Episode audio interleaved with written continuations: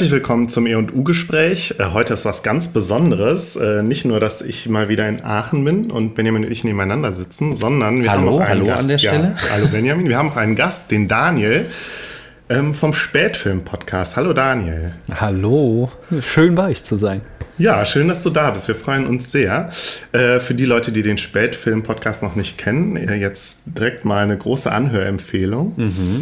Ähm, vielleicht die Leute, die den Spätfilm-Podcast regelmäßig hören, kennen uns vielleicht auch, weil wir, weil wir da im Dezember letzten Jahres äh, so eine kleine Adventskalender-Türchen-Folge gemacht haben über Bill Murray. Stimmt. genau. Ja, und in dem Zuge äh, haben wir Daniel gefragt, ob er nicht Lust hat, mal bei uns mitzumachen. Und ähm, das wird jetzt hier keine große Sonderfolge, sondern wir machen äh, wie immer zwei Themen, äh, die wir aber jetzt alle drei irgendwie diskutieren wollen. Und ähm, ja, ich bin sehr gespannt. Ich bin ja. auch sehr gespannt. Sehr gut. Äh, unsere zwei Themen, ja. Ähm, in der ersten Hälfte wollen wir sprechen über dieses ähm, Kunstwerk in Dresden, was inzwischen wieder abgebaut wurde. Monument heißt das, diese drei Busse, die da auf dem Platz vor, dem, vor der Dresdner Frauenkirche aufgestellt wurden, äh, von dem Künstler Manafal Buni. Ähm, das, äh, das, ist unser erstes Thema und in der zweiten Hälfte reden wir dann über den äh, US-amerikanischen Schriftsteller David Foster Wallace.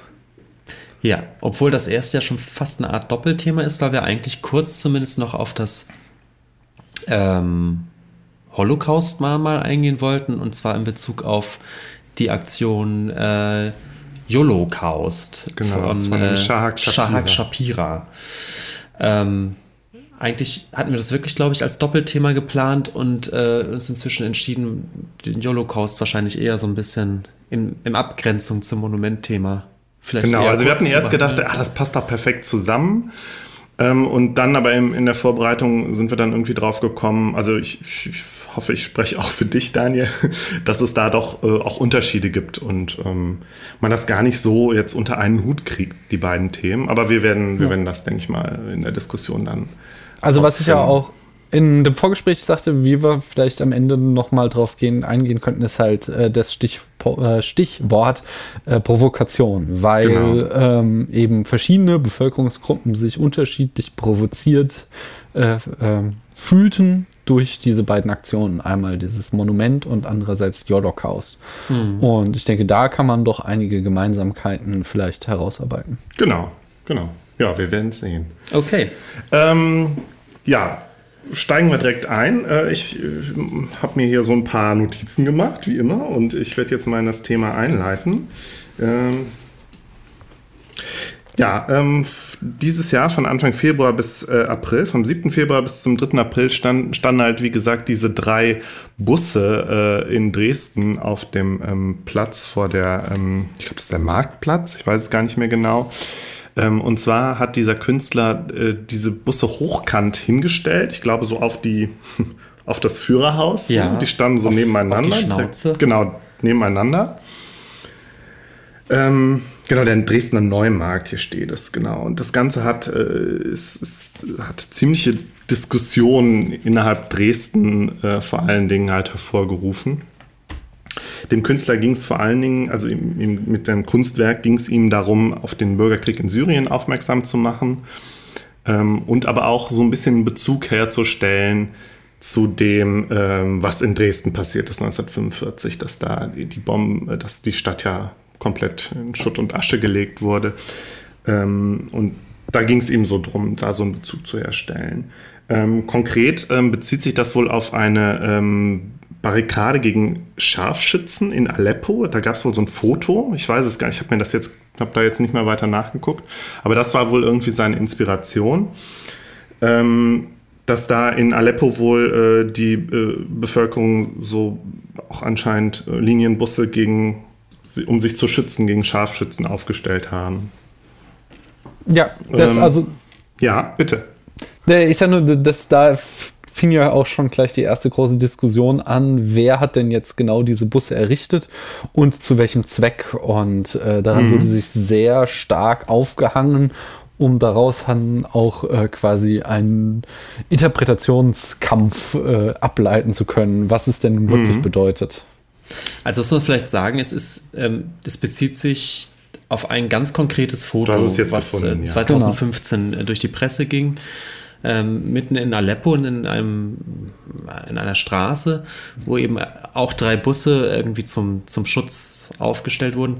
Und ich glaube, der, der Künstler ist davon ausgegangen, dass das die Zivilbevölkerung aufgestellt hatte, um ein, ein Stück der Straße irgendwie so ein bisschen ab, abzuschirmen gegen. Ja, die Straße Angriffe. ist praktisch komplett blockiert und also ich habe jetzt nicht damit gerechnet, dass es auch wirklich in Syrien, dass diese hochkant aufgestellt wurden. Und das Doch, ist, genauso. Ja, krass. Genau darauf unter Bezug. Und es ist dann, glaube ich, später rausgekommen, dass es aber eine eher islamistische Gruppe war, die diese Busse aufgestellt hatten, oder? War ja, das, das, da, glaube ich, die Diskussion. Das ist so richtig klar ist das äh, auch noch nicht. Jedenfalls habe ich mehrere Artikel gelesen und es gab, äh, also worauf sich hauptsächlich gestützt wird, ist, dass es Fotos gibt, eben von diesen Kriegsfotografen, äh, auf denen dieses berühmte Bild zurückgeht, auf denen man so eine Flagge sehen kann äh, von irgendeiner äh, Rebellengruppe. Ah, ja. Äh, dort äh, ist dann halt eben auch wiederum Interpretationssache oder Diskussionsspielraum, ob das jetzt auch bedeutet, dass die diese Busse errichtet mhm. haben. Da sind nicht alle einer Meinung. Und der zweite Aspekt ist auch, dass nicht alle wirklich einer Meinung sind, ob es sich dabei wirklich um eine islamistische Gruppe handelt. Ah. Ähm, also im rechtskonservativen Lager wird das halt äh, immer ganz massiv so gesehen, dass jetzt äh, Dresden sich da quasi ein islamistisches Denkmal gesetzt hätte, mhm. ähm, weil sie da äh, eben ein Symbol von Islamisten sich vor die Frauenkirche gesetzt haben. Ja. Ja, ich, ich mache mal gerade mit, mit, mit meiner kleinen Einleitung weiter. Ja. Ähm, Genau, also dem, dem Künstler ging es halt äh, vor allen Dingen, also ich habe jetzt mal geguckt, was in der Wikipedia stand. Also es soll ein Mahnmal für die humanitären Katastrophen hervorgerufen durch Kriege darstellen, ja, und dann eben diesen Bogen schlagen zwischen Syrien und äh, Dresden. Und das Ganze ähm, in, in, Dresden gibt es halt einmal im Jahr am 13. Februar diese Gedenkveranstaltung zu der ähm, Zerstörung der Stadt äh, 1945 und in dem Kontext muss das Ganze wohl auch verstanden werden. Benjamin hat jetzt gerade noch mal ein Foto angeklickt, wo man tatsächlich diese Fahne oben, also in Syrien, in Aleppo, wo man die Fahne auf den Bussen sieht. Mhm. Ja, aber man wird man jetzt auch nicht schlau draus, was das jetzt für eine Fahne ist. Mhm. Ja, und vor allen Dingen ist das Ganze ja, äh, denke ich mal, auch äh, überregional bekannt geworden, weil die, äh, der, die Leute halt aus dem Kontext von Pegida sich da so unheimlich drüber aufgeregt haben. Also nicht nur die Leute dann, die bei der ähm, Eröffnung des, äh, der ganzen Veranstaltung äh, durch den Dresdner Bürgermeister da wohl lautstark protestiert und rumgebrüllt haben, sondern weil ich glaube, die AfD dann da auch auf den Karren aufgesprungen ist und äh, ja, die, äh, ich glaube, die Identitären auch noch, die auch irgendwie versucht haben, da das Ganze äh, zu, zu stören. Und es gibt, gab wohl auch diverse Klagen dagegen, dass das doch bitte da abgebaut werden muss. Und ähm, ja, also die, die, die, die Gegner, ja, die wohl, glaube ich, durchweg alle irgendwie aus dem rechten Spektrum kommen, haben sich, denke ich mal, vor allen Dingen darüber aufgeregt, dass sie da so eine Provokation drin gesehen haben im Kontext eben des Gedenkens an die Zerstörung Dresden. Also für, für die scheint das irgendwie, äh, also sie haben wohl, zumindest habe ich das jetzt so gelesen, immer so, ähm, denen ging es halt darum, dass es ja in, also das, was in Dresden und in Syrien passiert, dass es nicht, nicht vergleichbar sei und dass man deswegen diesen, diese Brücke halt nicht schlagen könnte. So, mhm. und das ist, dass in Dresden ja das wohl viel schlimmer war, so in, in deren Logik. Mhm. Ja, zumal ja dieses, äh, dieser Gedenktag im, was ist der, 13. Februar? Ja, ich meine schon. Ähm, in, in, Dresden natürlich auch wirklich eine, eine große Sache ist, die aber ja auch nicht, nicht unumstritten ist. Nee, ganz im Gegenteil. Das ist wohl, also ich glaube, dass, ich finde, also als ich mir das durchgelesen habe, denke ich mir, ja krass, was da abgeht und wie unverständlich das auch, finde ich, ist aus meiner westdeutschen Perspektive so was da, was da abgeht in Dresden. Also was das für krasse Diskussionen sind. Und ich hatte das Gefühl, dass es eben jetzt, genau, dass das Problem war, dass das Gefühl war, ähm, wir wollen jetzt hier dieser, diese, dieser Dresden-Bombennacht und deren Opfer gedenken. Und ähm, das macht man uns jetzt irgendwie kaputt, indem man da diese moderne Kunst ausstellt, zum einen. Ähm, plus, dass die jetzt noch einen Bezug herstellt, mit dem wir auch nicht einverstanden sind. Mhm. Ja, ja, ja, ich, genau. So ich glaube, so in dem Kontext muss man das muss man das irgendwie verorten. Ich, also als ich das zuerst gelesen habe, dass er eben diese der Künstler diese Verbindung schaffen will, dachte ich ja, eigentlich ist das geschickt. Weil einerseits zeigt man so, also dass man äh, das Gedenken an die Dresdner Opfer, ernst nimmt, indem wir, wir setzen jetzt hier was hin, was eben auch an die Dresdner Opfer denkt. Und zugleich schlagen wir aber auch die Brücke zu, nach Syrien und zeigen sozusagen, ja, aber äh, hier, wir müssen auch irgendwie für Willkommenskultur sorgen. Und schaut mal hier, es gibt da Parallelen und Krieg ist generell schlimm, ja, um es jetzt mal so ein bisschen flapsig zu sagen und ähm, man so den, den Nazis oder zumindest den, den Pegidisten da eins auswischen kann. So. Ja, ich glaube, also das war, glaube ich, auch so dieser, äh, oder ein ganz, ganz wichtiger, großer Punkt, der da, äh, wo sich eben viele provoziert gefühlt haben, weil mhm. ja Dresden so dieses äh, Epizentrum dieser äh, Pegida-Bewegung ist und die ja immer irgendwie, äh, zumindest vordergründig Angst haben vor der Islamisierung des Abendlandes und jetzt vor ihr Denkmal quasi äh, ein äh, islamistisches Denkmal, wie sie es sehen, gesetzt bekommen. Äh, das haben, ja, das war für die halt eine massive Provokation. Mhm. Ähm, ich würde gerne noch so zwei Sätze zu ja, der bitte.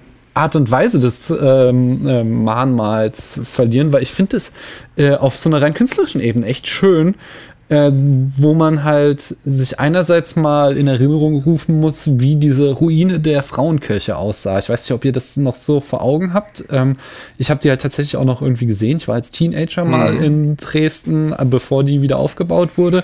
Und das waren halt selbst ähm, äh, ein großer Schutthaufen auf diesem ja. Neumarkt, aus dem so zwei Pfeiler herausragten von dieser Frauenkirche und, äh, als äh, quasi Mahnmal an äh, den Krieg. Und äh, das heißt, da wird halt schon so rein visuell eine Parallele erschaffen mit diesen Schrottbussen zu diesen ähm, ehemaligen mhm. Ziegelpfeilern, die da noch rausragten bei der Ruine. Und das andere finde ich halt auch, ja, dass gerade ähm, durch diese Diskussion äh, eben, wer denn das Mahnmal errichtet hat, auch wenn es jetzt äh, gar nicht irgendwie vom Künstler intendiert war, sondern äh, eben im Diskurs so eine Bedeutung des Mahnmals entstanden ist, die ich eigentlich viel spannender noch finde, weil es ist ja jetzt auch nicht so, wie die Dresdner, äh, oder zumindest Teile äh, eben aus dieser rechtskonservativen Dresdner Ecke es darstellen, dass Dresden irgendwie das große Opfer des Krieges war, ja. sondern äh, äh, ich will da auch keine Relativierung machen, so dieser äh, Bomben, äh, diese massive Bombardierung, die war ganz, ganz schrecklich, aber sie ja, wurde ja im Zuge eines Krieges gegen ja. Nationalsozialismus eben gegen ein Verbrecherregime geführt. Und gerade äh, wenn man jetzt eben dieses äh, Monument äh, in äh, diesen Kontext sieht, wo da eben auch äh, diverse äh, Gruppen in Syrien agieren, die halt alle nicht unschuldig sind, sondern die halt alle äh, auch äh, ganz schön Dreck am Stecken haben und große Kriegsverbrechen und mhm. eben auch Ideologien sowohl von Assad als auch von diversen islamistischen Gruppen gefahren werden, die menschenverachtend sind. Dann finde ich, wird da eben äh, so, ein, so ein doppelter Kontext hergestellt, doppelter Bezugnahme äh, zwischen einerseits äh, nicht nur einem bloßen pazifistischen Mahnmal, sondern eben auch nochmal auf äh, die Art und Weise, was für eine Art von Krieg das ist. Das ist ziemlich schwammig, wie ja, ich das ausdrücke, aber, das ist, aber versteht ihr, was ich ja, das meine? Ja, ja Weil, schon. Ich hatte ja auch so äh, in unseren Vorbereitungen dieses Zitat vom äh, Dresdner Kunsthaus, äh, die das ja so total abgewiegelt haben und so. Das wäre ja nie so beabsichtigt gewesen und die komplexe Situation äh, in Syrien, die könne man ja gar nicht berücksichtigen und das soll man alles viel einfacher als pazifistisches Mahnmal betrachten. Äh, und ich finde aber eben gerade dadurch, dass es vielleicht sogar von Islamisten oder eben äh, islamistisch angehauchten Gruppen, wie auch immer, errichtet worden ist, entsteht so ein ähm, gewisses Spannungsfeld in der Symbolik dieses äh, Monuments, die ich eigentlich noch viel spannender finde und wo ich auch finde, dass die dem ähm, pazifistischen Gedanken dahinter überhaupt nichts abnimmt. Es ist hm. zumindest eine Dimension, ähm, die das Ganze nochmal komplexer macht. Ich frage mich aber tatsächlich auch eben, ob das, ob der Künstler das intendiert hat, ja. Das ist natürlich die, ja, die also, spannende Frage. Hm. Also ich glaube nicht, dass es tatsächlich intendiert hat, ähm, weil ja äh, zumindest diese Diskussion erst im Nachhinein entstanden ist. Aber du kannst natürlich ja sagen, äh, dass äh, die Art und Weise oder die Interpretation, was ein Denkmal, nee, eben nicht was ein Denkmal, sondern was ein Kunstwerk bedeutet, ja eh erst im Diskurs entsteht.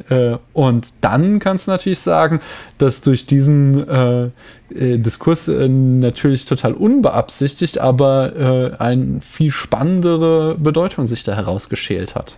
Zum, mhm. Zumindest entblößt sich da nämlich genau das, was diesen, ähm, also vielleicht kriegerische Auseinandersetzung generell äh, in der jetzigen Zeit, aber eben auch Syrien im konkreten Fall, was die eben ausmacht, dass die äh, relativ häufig recht undurchsichtig sind. Ja, also ähm, was, äh, was jetzt das Verhältnis zwischen äh, Aggressor und Befreier angeht oder sowas, war, glaube ich, die Sache im Zweiten Weltkrieg noch einigermaßen klar. In, in Syrien mhm. ist, ist es das so nicht mehr. Und mhm. ich finde es schon interessant, dass man ja das eventuell so lesen kann, dass der Künstler gedacht hat, er hat dieses Pressefoto und ähm, sah darin einfach ein schönes Symbol für, für eben ähm, so eine kriegerische Auseinandersetzung und hat das als Friedenssymbol oder als Mahnmal eben nach, nach Dresden transferiert. Und dann kommt aber raus, dass die Sache viel komplizierter ist, eventuell, mhm. als dieser Künstler selbst gedacht hat. Mhm. Und das ist natürlich eigentlich ein schönes, ein schönes Sinnbild dafür, dass tatsächlich dieser Syrien-Konflikt, ähm, glaube ich, viel komplexer ist, als, als viele denken. Ja, ich, ich merke gerade, ich bin noch gerade noch zu sehr bei meinen eigenen Ideen, die ich hatte zu den ganzen und versuche das aber jetzt gerade irgendwie in Verbindung zu bringen. Vielleicht äh, artikuliere ich das mal gerade, wo ich mich äh, äh, ziemlich aufgehalten habe, ähm, war dieser äh, ja, auch dieses Zitat, was du, was du sagtest, äh, ähm, von der, ich meine, hast du das, Daniel, hast du das gerade schon vorgelesen? Ich weiß es gar nicht. Nee, nee, nee, ich hatte das nur ich lese das, äh, paraphrasiert. Mach das. Okay, ich lese das mal vor. Das ist von der Christiane Mennecke Schwarz. Die ist die Leiterin des Kunsthauses Dresden. Und da muss man vielleicht dazu sagen, dass ähm, das Kunsthaus Dresden zusammen, ich glaube, noch mit einem Theater in Dresden ähm, so eine ähm, mehrwöchige oder mehrmonatige ähm, Kunstaktion gestartet hat haben, so ein, das nannte sich irgendwie, irgendwie Leben am Fluss oder so. Und es war wohl so, ein, so eine Art Festival, wo verschiedene Kunstwerke und Performances und alles Mögliche ähm, in Dresden und in Umgebung ähm, ja so, so ein bisschen so ein Kontrapunkt zu Pegida darstellen sollte. Und in dem, hm. in dem Kontext, ähm, ich glaube, dieses, dieses, diese Installation Monument war, glaube ich, das, was jetzt da so am bekanntesten war. Benjamin, jetzt krieg doch mal bitte nochmal das Pirate Pad an, damit ich das ah, ja. vorlesen kann.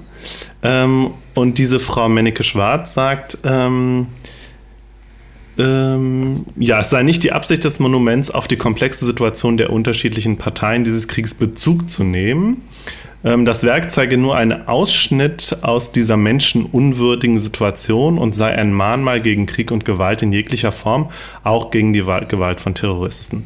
Und was ich da jetzt, ich meine, ihr habt völlig recht, das bezieht sich auf die Situation in Syrien, aber was ich da vor allen Dingen halt rausgelesen habe, ist ja, okay, wir machen jetzt hier mal, wir machen mal ein unpolit, also letztlich ein unpolitisches Ding, was, ich meine, wir wollen, es ist halt gegen Krieg und für Frieden, also wie du sagst, Daniel, es ist was Pazifistisches und damit irgendwie auch was Unpolitisches, weil darauf können sich ja letztlich alle einigen. Da geht es nicht um, also dass Krieg böse ist, das, ich sage es jetzt so flapsig, aber darauf können, können sich alle einigen.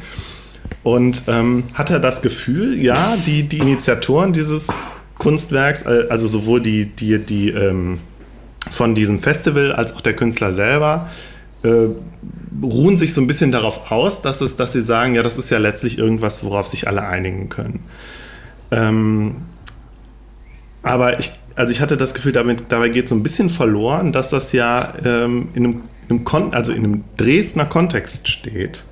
Und das, das ist ja allein schon, wenn dieses Festival sagt, wir, wir sind der, äh, der Gegenentwurf zu Pegida, steht es ja automatisch in, so, in einem politischen Kontext und ist eben halt kein ähm, rein pazifistisches Kunstwerk mehr, was irgendwie von der von jedweden äh, politischen Bezügen irgendwie frei ist. Es wird irgendwie klar, was ich meine? Ja, total. Ja? Äh, und ich, ich finde es auch irgendwie, äh, also es ist ein irgendwie sehr merkwürdiges Kunstverständnis, jedenfalls ein, ein von mir sehr weit entferntes äh, dahinter, dass sich da Frau ähm, äh, Männike Schwarz hinstellt und glaubt, dass sie es irgendwie definieren könne, als hätte sie da ähm, noch die Interpretationshoheit. Ich fand, äh, ich finde, zu dem Zeitpunkt, wo sie das geäußert hat, hatte sie die schon längst verloren. Denn mhm. ähm, sobald eben die, ähm, die Frage im Raum ist, woher denn diese Busse kommen, äh, wird es immer zwangsläufig ein Teil der Bedeutung dieses Kunstwerkes sein und in die Interpretation mit einfließen müssen. Und mhm. dann noch zu sagen, so, ähm, ja, nee, also so war es ja nicht gemeint, das ist irgendwie, wirkt auf mich irgendwie relativ hilflos. Mhm. Mein Gedanke war, glaube ich, noch einen Schritt, Schritt davor, dass ich gedacht habe, ja, ist es denn jetzt, ist es, ist es denn überhaupt noch ein ein reines Kunstwerk, dadurch, dass es mhm. ein Denkmal ist oder ein Mahnmal.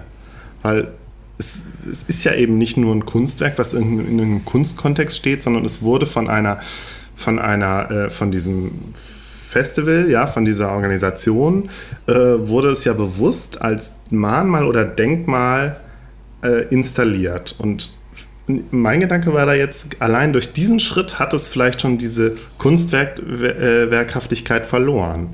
Ich ja, meine, vielleicht widers widerspricht das ein bisschen, was du gerade. Ich, ich habe es noch nicht so ganz, ich habe ich hab's noch nicht so ganz erfasst, glaube ich, aber ich hab, vielleicht widerspricht das so ein bisschen dem, was du gerade sagtest, Daniel. Ich bin mir noch nicht sicher. Ich würde da tatsächlich irgendwie mal äh, jetzt äh, was, äh, analytisch an die ja. Sache rangehen und vielleicht mal ähm, für uns versuchen zu definieren, was denn ein Mahnmal ist und was ein Kunstwerk ist und ob und wie, beziehungsweise wie die sich unterscheiden. Ja, ja, das müssen, wir eigentlich, das, das müssen wir eigentlich Jetzt wir, ja, wir mussten bis Folge 36 warten, um endlich zu diskutieren, was ein Kunstwerk ist. Nein, du brauchst ja jetzt nicht irgendwie von, von A bis Z es durchzudefinieren, aber du kannst ja vielleicht, äh, können wir uns ja auf ein paar Eckpunkte einigen, wo worin sich eben Mahnmal und Kunstwerk unterscheiden, beziehungsweise ob so ein Unterschied existiert. Weil äh, so habe ich jetzt zumindest Markus These verstanden, dass er das ganz äh, stark so sieht, dass ein Mahnmal eben eine zielgerichtete Botschaft hat, würde ich es vielleicht mal so verstehen, während ein Kunstwerk mehr oder weniger eine Botschaft äh, oder ein, ein eine Bedeutung hat, die äh, mehr der Interpretation offen steht.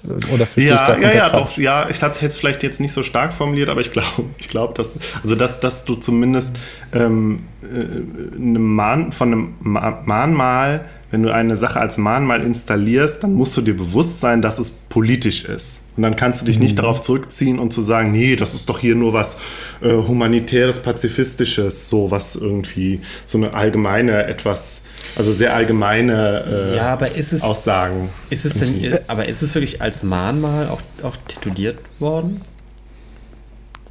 Es ist, ich glaube schon, weil also ich glaube, ähm, der Aspekt, der bei so einem Mahnmal drinsteckt, ist eben diese Zweckgebundenheit. Ja, genau, äh, das ist es. Du, du, es äh, ein Mahnmal fordert dich auf, äh, an dem Ort, an dem es steht, jetzt gefälligst daran zu denken, mhm. wofür es steht. Und genau. äh, das, äh, diese Funktion sollte Monument schon haben, dass, es, dass du halt, wenn du davor stehst oder wenn du es siehst, dich mit dem Syrienkrieg auseinandersetzt. Genau. Und von daher kann man das schon so sehen. Und ich glaube auch, wenn das jetzt nicht dezidiert, also wenn da jetzt nicht unbedingt, da muss ja jetzt keine Plakette dran stehen und wo drauf steht Mahnmal, so, sondern allein auf den, aufgrund des Kontexts, dass es in, an diesem, ja, im Februar, ja, und im Kontext dieses, dieses Festivals halt passiert. Ich finde, da wird, da wird dieser Mahnmal-Kontext wird irgendwie einigermaßen klar. Ja, ich bin mir da irgendwie noch nicht so ganz okay. sicher. Also, es, ähm, ich glaube, es schließt sich nicht aus, einen Anlass zu haben, der, der sehr konkret ist und dann aber ein, ein Mahnmal oder eben ein Werk zu schaffen, was aber natürlich über diesen konkreten Anlass hinausweist und irgendwie ähm, trotzdem noch offen ist für andere Lesarten oder so. Ich glaube, das funktioniert schon. Ähm, also vielleicht das, das, das berühmteste Beispiel, ein, eines der Antikriegsbilder überhaupt, ist Picassos Guernica, mhm. wo es um den ähm, um spanischen Bürgerkrieg geht und auch so eine Art ähm, so ein Schreckens, Schreckensszenario zeigt, mhm. ähm, was, was ganz klar ähm, auch mit dem Titel schon klar ist, dass es um ein, ein, ganz bestimmtes geschichtliches Ereignis ging, was aber bis heute gelesen wird als eigentlich äh, als fast als Chiffre für überhaupt die Leiden die Leiden des Krieges mhm. oder des menschlichen äh, Leidens schlechthin. Und Guernica ist, ist wirklich so dies, das, das Riesen-Antikriegsbild, was jeder kennt, wo, was auch jeder Künstler kennt. Und dementsprechend darauf Bezug nehmen würde ich schon sagen, es geht schon beides. Also ich würde nicht sagen, dadurch, dass es sich auf einen konkreten Anlass bezieht oder aus einem konkreten Anlass gemacht wurde, kann es dann kein offenes Kunstwerk mehr sein oder keine Anteile eines, eines Interpretationsspielraums mehr beinhalten. Nee, ich glaube, so wollte ich das auch nicht, nicht sagen. Ich wollte nur einfach sagen, dass man, ähm, dass man sich nicht mehr darauf also wenn man, wenn das ein Mahnmal ist, also es ist ein Kunstwerk, aber auch ein Mahnmal, dann kann man nicht, kann man seine, ihm seine Mahnmalhaftigkeit nicht mehr absprechen. Und da hatte ich das Gefühl, dass das passiert da gerade. Vielleicht jetzt auch nicht unbedingt nur von der Frau, sondern auch vom Künstler her, der, die das ja eher als sowas Allgemeineres, also jetzt nicht, das ist jetzt nicht, geht jetzt nicht konkret um den syrischen Bürgerkrieg, sondern es geht um Krieg allgemein, dass Krieg allgemein schlimm ist. Mhm. Ähm, äh, also ich äh, ich finde beides, was ihr gesagt habt, sehr, sehr schlau. Ich finde, einerseits Danke. ist es. bitte, bitte. Äh, ich finde, einerseits ähm, ist, glaube ich, halt bei jeder Form von Kunst, also, nein, nicht bei jeder, aber bei sehr vielen anderen Formen von Kunst über das äh, wirklich irgendwie dezidierte Mahnmal hinaus äh, kann halt auch so eine Botschaft mittransportiert werden. Ähm, ich weiß nicht, ob man Guernica zum Beispiel jetzt so, also im gleichen Sinne als ein Mahnmal lesen kann, als wie jetzt zum Beispiel zum Beispiel mhm. das äh, Holocaust-Mahnmal in Berlin.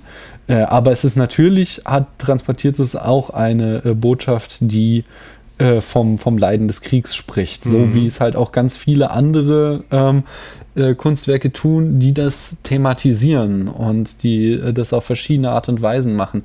Äh, aber auf der anderen Seite ist es halt auch wieder äh, dieses, ähm, äh, möchte ich meinen Punkt noch nicht ganz aufgeben, dass halt so eine Bedeutung auch im Diskurs äh, entsteht, weil, also ich glaube halt, ähm, ganz unabhängig davon, wie es, also ich glaube, was Markus gesagt hat, stimmt, dass zumindest aus diesem einen Zitat und vielleicht ist es halt auch verkürzt und aus dem Kontext gerissen, hört es sich zumindest so an, als wollten sie plötzlich äh, sich von irgendeiner politischen Agenda verabschieden, die ganz offensichtlich schon mhm. von ihnen am Anfang genau. mitgedacht wurde ja. und die im Raum stand. Das wollte ich sagen. Ähm, und äh, das ähm, aber, aber, also genau, äh, ich glaube halt nicht, dass äh, jetzt hier irgendwie das Kunsthaus Dresden oder der Künstler, der das Mahnmal errichtet hat, dass die halt äh, die Autorität haben zu definieren, äh, wie das äh, Kunstwerk oder Mahnmal am Ende funktioniert. Ein Beispiel, was da jetzt irgendwie rein in die äh, Runde schmeißen würde, wäre eben dieses, zum Beispiel dieses Völkerschlachtdenkmal in Leipzig, mhm. was halt irgendwie, als es damals äh, Anfang des 20. Jahrhunderts, glaube ich, errichtet wurde, ähm, war das halt, äh, äh, sollte das halt irgendwie an die heroischen ähm, Leistungen der Kriegsparteien oder sowas. Also es hatte halt irgendeinen martialischen, ähm, heldenverehrenden Charakter. Und wenn man das aber heute betrachtet, äh, dann wird er viel mehr ähm, eben Schrecken von nationalistischen Gedanken in den Betrachtern, jedenfalls in vielen. Das stimmt, ja, das ist interessant. Ja, eigentlich ist es Und, ein, Entschuldigung. Nee, damit war ich auch zu Ende. Nur, dass ich halt sagen wollte, hier hat sich halt äh, äh ähm, eben die Bedeutung dieses Mahnmals oder Denkmals äh, total weit entfernt von dem, was halt anfangs intendiert war. Und ich finde eben durch diese Diskussion, die in Dresden entstanden ist, ist ein ganz ähnlicher Prozess in Gang gesetzt worden, den ich aber, wie, wie möchte wieder betonen, auch noch gar nicht schlecht mhm. finde, sondern ich finde eben dadurch, dass diese Komplexität damit reingewandert ist, äh, wird es nur noch umso spannender und es nimmt der pazifistischen Botschaft nichts ab. Mhm. Hm. Schweigen im Walde? Ja, ja. ich, ich denke jetzt, ich, ich denke gerade. Du denkst gerade? Ja. Dann muss ich was sagen. Ja, das wäre gut. ja, ich bin eigentlich die ganze Zeit schon ähm, auf, auf den Sprung eigentlich zu dem, zu dem Holocaust-Mahnmal eben doch. Weil ja, ich, dann vielleicht machen wir den direkt mal. Ich, ich würde es eigentlich schon ganz gerne anschneiden und jetzt vielleicht noch gar nicht in Bezug auf Holocaust, sondern dass ich ähm, euch ja auch zwei Interviews geschickt hatte mit dem Peter Eisenman, der das ähm, ich glaube, wie heißt das eigentlich? Mahn, Mahnmal für die ermordeten, für die ermordeten Juden, in Europa, in, Europa, äh, in Berlin ähm, äh, geschaffen hat. Denkmal, nicht Mahn. Denkmal, genau. Und der ein einen völlig offenen und total tiefenentspannten äh, ähm, Blick darauf hat, weil er natürlich auch immer gefragt worden ist äh, nach der, nach der Fun Funktion eigentlich oder ob es ihn nicht stören würde, dass da jetzt Kinder spielen oder eben hm. Selfies gemacht werden. Und er immer sagt, nö, überhaupt nicht. Und das geht sogar so weit, dass ich das Gefühl hatte, dass er sagte, so eine richtige Funktion hat es ja nicht. Es, es steht da. Ja, genau. Und das ist das, worüber ich mich aufrege. Genau. Also mich hat das auch sehr gewundert. ich meine, dass er als Künstler sowas über, über ein Kunstwerk sagt, ist klar und ist berechtigt und stimmt ja soweit auch. Aber es ist ja halt nicht nur ein Kunstwerk, sondern es ist halt ein Denkmal, was die damalige Bundesregierung mit, einem bestimmten, mit einer bestimmten Absicht dahingesetzt hat. Ja. Und also so. ich kann mal ein kleines Zitat äh, ein kleines Zitat vorlesen von Peter Eisenmann, das er 2005, also unmittelbar vor, vor oder nach Eröffnung des, des, äh, des Denkmals gesagt hat. Zitat, ich habe immer gesagt, dass ich in den Menschen ein Gefühl erzeugen wollte, in der heutigen Zeit zu sein und dass sie eine Erfahrung machen sollen, die sie noch nie vorher gemacht haben. Bis dahin übrigens ist das wunderbarer Kunstblabla, ja, das ist so ein bisschen, äh, Kunst soll immer eine Erfahrung irgendwie erzeugen. Und weiter, eine, die sich unterscheidet und ein wenig beunruhigend ist. Die Welt ist von Informationen überfüllt und hier gibt es einen Ort ohne Information. Das ist, was ich wollte. Ja, das ist wirklich Kunstblabla. Das ist überhaupt kein Bezug auf den Holocaust. Und das ist, äh, das, ja, genau, das, aber so nutzen die Leute es ja letztlich auch als einen Ort, in dem sie Erfahrungen machen können. In dem, Im Sinne von, wir sind jetzt hier Touris in der großen Stadt und dann ist da dieses Mahnmal und dann gehen wir da rein und dann ist es irgendwie ein interessantes Erlebnis so mit diesen Stelen und. Es ist super fotogen irgendwie. Ja, ja, eben. Es gibt, also ja. in dem gleichen Interview sagt Peter Eisenmann auch, als er gefragt wurde, ob er absolut zufrieden ist mit dem, wie es jetzt aussieht, da sagt er, es ist ihm fast ein ganz bisschen zu ästhetisch. Er, er hätte nicht gedacht, dass es so, so schick aussieht am Ende, sozusagen, so ein bisschen. Ja, und die Touris haben das direkt gemerkt. Und die Touris haben es direkt gemerkt. Ja. ja. aber was macht man jetzt mit so einer Aussage? Also ähm, hat er sein, seinen Auftrag verfehlt? Ähm, also es gibt ja, also einmal wurde ihm das ja weggenommen, dieses, dass es komplett äh, frei von Informationen ist. Es gibt ja unterirdisch eben dieses Informationszentrum, mhm. wo man dann sich die Informationen holen kann. Äh, von daher ist er da ja nicht alleiniger Urheber. Und das andere ist, ich habe halt auch schon mal ähm, Aussagen von ihm gehört oder gelesen, die mehr so in die Richtung gingen, von wegen, äh, es sagt mehr über die deutsche Gesellschaft von heute aus, wie sie mit diesem Denkmal umgehen ähm, äh, so, also dass er es irgendwie extra so abstrakt geschaffen hat, damit man nicht äh, gleich den Hammer vor den Latz geknallt kriegt, so ähm, wie du dich zu fühlen hast, sondern dass es eben auch so ein Spiegel der Gesellschaft sein soll und äh, dass eben dadurch, ähm, dass äh, ja, dass eben so Geschichten wie Selfies und Fangspielen und sowas passiert, äh, damit auch ausgedrückt wird, wie denn die Gesellschaft, die deutsche von heute, sich zu diesen äh, ja, Verbrechen der Vergangenheit verhält. Äh, Wenn es nach ihm gegangen wäre, hätten die ja auch diese Anti-Graffiti-Beschichtung mhm. gar nicht drauf gemacht, so dass auch entsprechend äh, die Stelen im Laufe der Zeit vollgesprüht worden wären. Auch unter anderem, sagt er, mit Hakenkreuzen. Mhm. Wenn gibt es halt auch, gab es so ein Zitat, was ich gelesen habe, wo er meinte, das, das würde dann eben auch etwas über die deutsche Gesellschaft aussagen, wenn die Deutschen meinen, sie müssen da Hakenkreuz an das ähm, Holocaust-Denkmal sprühen. Mhm. Ja, klar. Wobei ich nochmal ganz sagen muss, dass gerade diese Anti-Graffiti-Beschichtung finde ich äh, extrem äh, beeindruckend, weil wenn man halt äh, äh das Mahnmal oder Denkmal im Regen sieht, dann perlt der Regen so davon ab und mhm. dann sieht es tatsächlich so ein bisschen aus, als würden diese Stelen weinen. Mhm. Äh, das äh, ist schon auch nicht ganz, also ich fand es schon sehr, sehr beeindruckend mhm. auch man kann da auch einen gewissen würdevollen äh, Erinnerung ja, vielleicht, äh, empfinden. Vielleicht ist es auch gerade, dass da keine Graffitis drauf sind, ist vielleicht Teil auch der, dieser äh, Faszination der, äh, für die Leute, die da durchgehen und die Fotos machen, dass es eben wirklich mal einfach nur grauer Beton ist und nichts, was irgendwie, hm. ich weiß nicht. Hm. Bestimmt. Also das wird jetzt aber bedeuten, dass ähm, das Eisenmann sagt, dieses, es, dieses, dieses ganze Mahnmal ist eine Art von spiegelglatter Projektionsfläche. und man müsse jetzt gucken, was damit passiert oder wie damit umgegangen ich weiß wird. Nicht, ich finde es ja einerseits hat er ja völlig recht mit dem, was er sagt. Und ähm, aber andererseits zieht er sich so auch ziemlich leicht aus der Affäre, finde ich. Und da kommen wir halt wieder in, diese, äh, in dieses Spannungsfeld von der Zweckgebundenheit. Mhm. Also so ein, wenn wir halt sagen, irgendwie ein Denkmal hat, ist an einen äh, bestimmten Zweck gebunden, eben an äh, den Holocaust mhm. zu erinnern, äh, da sich so versuchen, ganz frei zu machen und jeder soll da hineinlesen, was er will, funktioniert dann halt genau, halt vielleicht genau. nicht. Genau, Zumindest ist es halt dann irgendwie nur die, die eine äh, Seite der Medaille. Hm. Also, was ich eben interessant fand, ist, dass im Prinzip das, das Holocaust-Mahnmal nach Eisenmanns Intention ja genau das tut, was, was er sich schon gedacht hat, nämlich die Leute gehen völlig unterschiedlich damit mhm. um und benutzen es tatsächlich als, als Fotohintergrund oder als, als Spielfläche, was er ja wohl auch alles ganz gut findet. Ähm, und er hat sie ja eben auch extra anscheinend so offen angelegt und eben nicht illustrativ. Mhm. Ähm, oder wie Daniel meinte, eben abstrakt. Das ist ein völlig, sind abstrakte Stelen letztendlich. Ähm, und da fand ich jetzt eben ganz interessant, ähm, was eben äh, der, der Shapira jetzt tut. Ähm, wollen wir kurz erklären, was der gemacht hat? Ja, mach das doch mal. Holocaust. Der. Ähm, das ist ein, ein, äh, ein Satiriker, der Shapira, oder? Was macht der sonst so? Genau, der ist, der ist Blogger und, ähm, und äh, Satiriker. Ähm, Shahak Shapira. Und ähm, was er nun gemacht hat, ist, dass er äh, Selfies im Netz gesammelt hat von Leuten, die sich eben in dem Stehlenfeld ähm, äh, fotografieren und zwar in typischen Selfie-Posen, also da, da rumspringen oder Grimassen schneiden oder hier sich da irgendwie. Ah, hier jongliert einer mit rosa Bällen.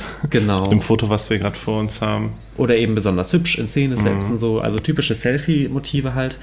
Und was er nun macht, ist, dass er diese, ähm, diese Menschen da, da rausschneidet, rausfotoshoppt und ähm, in historische Fotos montiert, die dann eben äh, tatsächlich KZs oder ähm, jetzt kommt die schlimme Vokabel Leichenberge, aber mhm. es ist tatsächlich so, ähm, eben diese bekannten Leichenbergen KZ-Szenerien schneidet. Und der Clash ist natürlich dann irgendwie klar, dass es irgendwie ähm,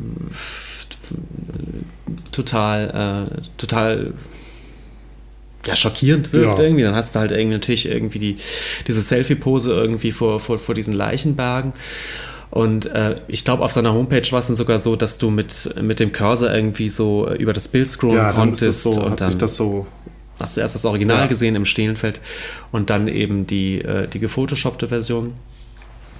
Und irgendwie, was da ja so im Subtext drin hängt, ist, dass für ihn irgendwie klar ist, dass diese Stelen sozusagen das konkrete Leid in den KZs symbolisieren. Also so hatte ich, so verstehe ich das so ein bisschen. Dass er sagt, naja, angenommen, das Kunstwerk wird ein bisschen anders aussehen, also illustrativer sein und tatsächlich Leichenberge zeigen, dann würdet ihr das doch auch nicht tun. Mhm. Und ähm, nur dadurch, dass es ein abstraktes Kunstwerk ist, ähm, was aber natürlich genau auf, auf diese KZ-Szenen sozusagen verweist, ähm, macht es das ja nicht legitim, sich da so zu fotografieren. Hm. So habe ich, also so habe ich das gelesen, was er da tut. Ich möchte gerne kurz noch eine Anmerkung. Bitte. Äh, also es ist ja eine abgeschlossene Geschichte. Das ist ja nicht fortlaufend, sondern es waren ähm, exemplarisch neun oder zwölf mhm. Bilder, weiß ich jetzt gerade nicht mehr, äh, die er da genommen hat. Und ähm, die Leute konnten ihm eine E-Mail schreiben mit, äh, ich glaube, irgendwie undushme at holocaust.de oder so ja. und ähm, äh, ihm dann damit Bescheid geben, so, ja, okay, ich habe deine Botschaft verstanden, bitte nimm mein Bild runter. Äh, und es haben tatsächlich auch alle gemacht, die er da fotografiert hat, haben, sind alle, also es hat ja einen extremen Medienboom mhm. erlebt. Es waren irgendwie am ersten Tag schon mehrere Millionen Hits und die Seite ging, äh, brach ein und es ging wirklich durch alle Medien, sodass dann tatsächlich auch alle Leute ihre eigenen Fotos äh, entdeckt haben und dann darum gebeten haben, äh, heruntergenommen zu werden. Und er sagte dann auch irgendwie im Interview, dass auch fast alle äh, sich verständigt gezeigt hätten und gesagt ja, haben, so ja, also okay. Erzieherische ich, Wirkung ich, hat er erzielt. Ja, kann man so sehen. ähm, naja, ist, ich finde, also äh, äh, was er halt gemacht hat, ist eine gezielte Provokation. Und dann, er hat halt versucht, dieses abstrakte Kunstwerk wieder eben auf einen ganz, auf seinen ganz konkreten Zweck herunterzubrechen. Eben zu sagen, so, das ist nicht nur ein schönes, ähm, äh, ansprechendes Bauwerk in Berlin mhm. und es ist nicht das gleiche wie jetzt irgendwie die anderen äh, 10.000 äh, ja. Sehenswürdigkeiten, vor denen ihr euch fotografiert, sondern es äh, äh, es bedeutet halt unglaubliches Leid für Millionen von Menschen mhm. und äh, unzählige Familien, die damit eben die, äh, die eigene Vergangenheit und die ganze Katastrophe in der eigenen Familie verbinden. Und deswegen äh, äh halt, führt euch das mal buchstäblich vor Augen, was ihr hier macht. Mhm. Ja, da ist der erhobene Zeigefinger, ne? Ja, ähm, also, aber also, also, ich bin jetzt auch. Ich ja. fand, ich, da nochmal, also es gab ja äh, schon 2014 schon mal äh, genau unter diesem Stichpunkt Holocaust so eine Diskussion, ähm, als eben erstmals Leuten aufgefallen ist, dass du mhm. auf äh, Instagram ja. eben unter dem Hashtag Holocaust äh, Teenager findest, die Selfies aus ähm, Auschwitz und anderen KZs machen. Ja. Und ähm, damals hatte ich noch auch noch so eine sehr liberale äh, Position, wo ich dachte, ja, mein Gott, das sind halt Teenager und die wissen halt tatsächlich nicht, wie man sich richtig verhält und die machen halt Dummheiten und die finden ihren eigenen Körper und so natürlich spannender mhm. als die Geschichte und deswegen machen sie halt auch dumme Sachen an dummen Orten. Mhm. Äh, so war ich auch in dem Alter. Ähm, aber also da fand ich, ich finde aber nochmal diese, äh, einen Unterschied, ob du halt irgendwie ähm, einfach ja dieses Phänomen des Selfies an sich kritisierst und darin irgendwie den Untergang des Abendlandes siehst. Oder ob du eben äh, wie Shapira so eine gezielte Provokation machst, nur um eben nochmal äh, allen Leuten vor Augen zu rufen, was denn eigentlich so die Bedeutung dieses Kunstwerkes äh, oder die Bedeutung dieses Denkmales ist. Und ob vielleicht äh, nicht jede ähm, ähm, ja, je, jede Form von äh, Selbstdarstellung davor angemessen ist. Und dadurch, dass es eben komplett äh, begrenzt hat und gesagt hat, so, es ist ein Projekt und wenn das abgeschlossen ist, dann ist halt auch wieder gut. Äh, Finde ich es durchaus berechtigt, auch den erhobenen Zeigefinger, wie du es eben nennst. Wenn es jetzt irgendwie äh, nur eine fortlaufende Dokumentation wäre und ständig würde er halt wieder irgendwie Leute anprangern, die da Selfies machen würden, dann wäre das natürlich schon wieder irgendwie sehr äh, ja, unangenehm. Aber dadurch, dass er eben ähm, ja, ja, ja, also ich kann es halt immer nur wieder auf dieses Wort. Es war gezielte Provokation, hm. ähm, die er gemacht hat, um eben einen Punkt ins öffentliche Bewusstsein zu heben. Und das finde ich durchaus legitim. Hm.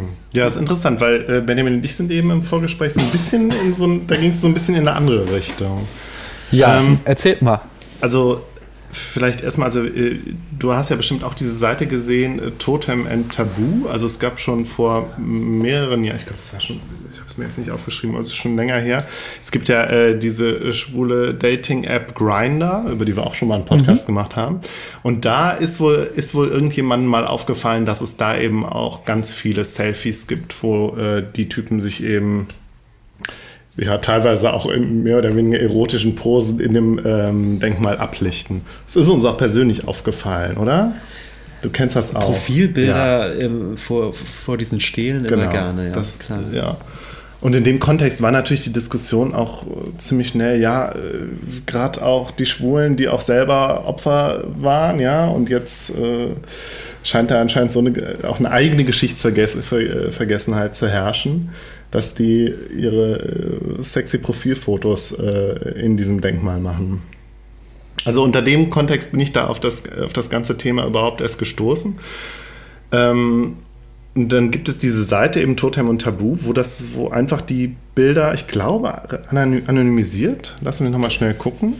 Ähm, also wo, wo die, diese Bilder einfach nur gesammelt werden. Ne? Mhm. Ich muss jetzt das gerade nochmal gerade googeln. Ja, das ist natürlich auch das Buch von Freud. Da muss man äh, ein bisschen genauer. Aber ist sie, ist sie auch noch online? Von, seit 2014, sagtest du? Ich weiß nicht mehr seit wann, aber da ist es. Du hattest in das Pad gepackt, ja. ähm, grinderremembers.blogspot.de, ja, genau. ja, Totem und Tabu. Genau, nee, die sind tatsächlich ähm, nicht anonymisiert, sondern voll ja, die sind sichtbar. nicht anonymisiert. Und wird das noch aktualisiert? Ja. Oder ist das der Post, den wir gerade offen haben, ist von November 2014. Es wird anscheinend nicht mehr anonym, äh, Quatsch, nicht mehr aktualisiert. Ich lese mal vor, was hier steht. Grinder remembers. In an age when ignorance is prevalent than ever, Grinder, the latest, most addictive gay obsession, has wowed its members in relentlessly promoting the memory of the Holocaust. While the gay community is being under scrutiny for promoting hedonism and alienation, this tribute seems all the more compelling. Totem and Taboo on our new blog asks nothing more but to harness the vibrant blogosphere to grinder users' innovative manu. Oh.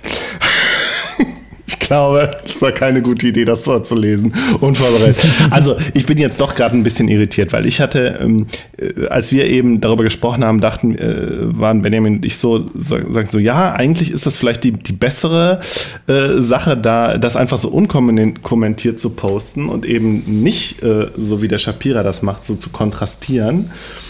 Ähm, aber jetzt, wenn ich mir diesen Text durchlese, äh, denke ich dann doch wieder, okay, da, ist, da steckt dann doch auch der erhobene Zeigefinger drin. Also. Ja, aber warum ist denn in dem Kontext der erhobene Zeigefinger etwas Schlimmes? Das möchte ich gerne ähm, nochmal von dir erläutert das, bekommen. Ja, äh, das, ich, ich weiß gar nicht, ob das schlimm ist. Also ich habe das jetzt so gesagt, weil ich glaube, dass viele das vielleicht so erleben. Ähm, und du hattest ja, du hast ja eben auch von Provokation gesprochen. Also vielleicht meine ich genau das, was du mit Provokation meinst, meine ich vielleicht mit erhobenem Zeigefinger. Ich weiß es nicht.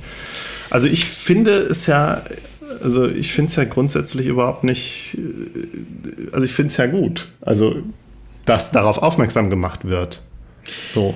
Ich also auf diesen auch, Umgang. Ja, ich finde es auch gut. Ich finde es natürlich auch legitim. Ich glaube, mein, meine Kritik ist, glaube ich, eher auf einer auf einer anderen Ebene und vielleicht ist die auch ähm, ja auch so ein bisschen äh, sehr kunsthistorisch. Also ich, ich fand es halt irgendwie interessant, dass Eisenman sagt, er hat sich bewusst letztendlich für eine abstrakte und ähm, sehr offene Form des Kunstwerks ent entschieden, die eben nicht illustrativ ist.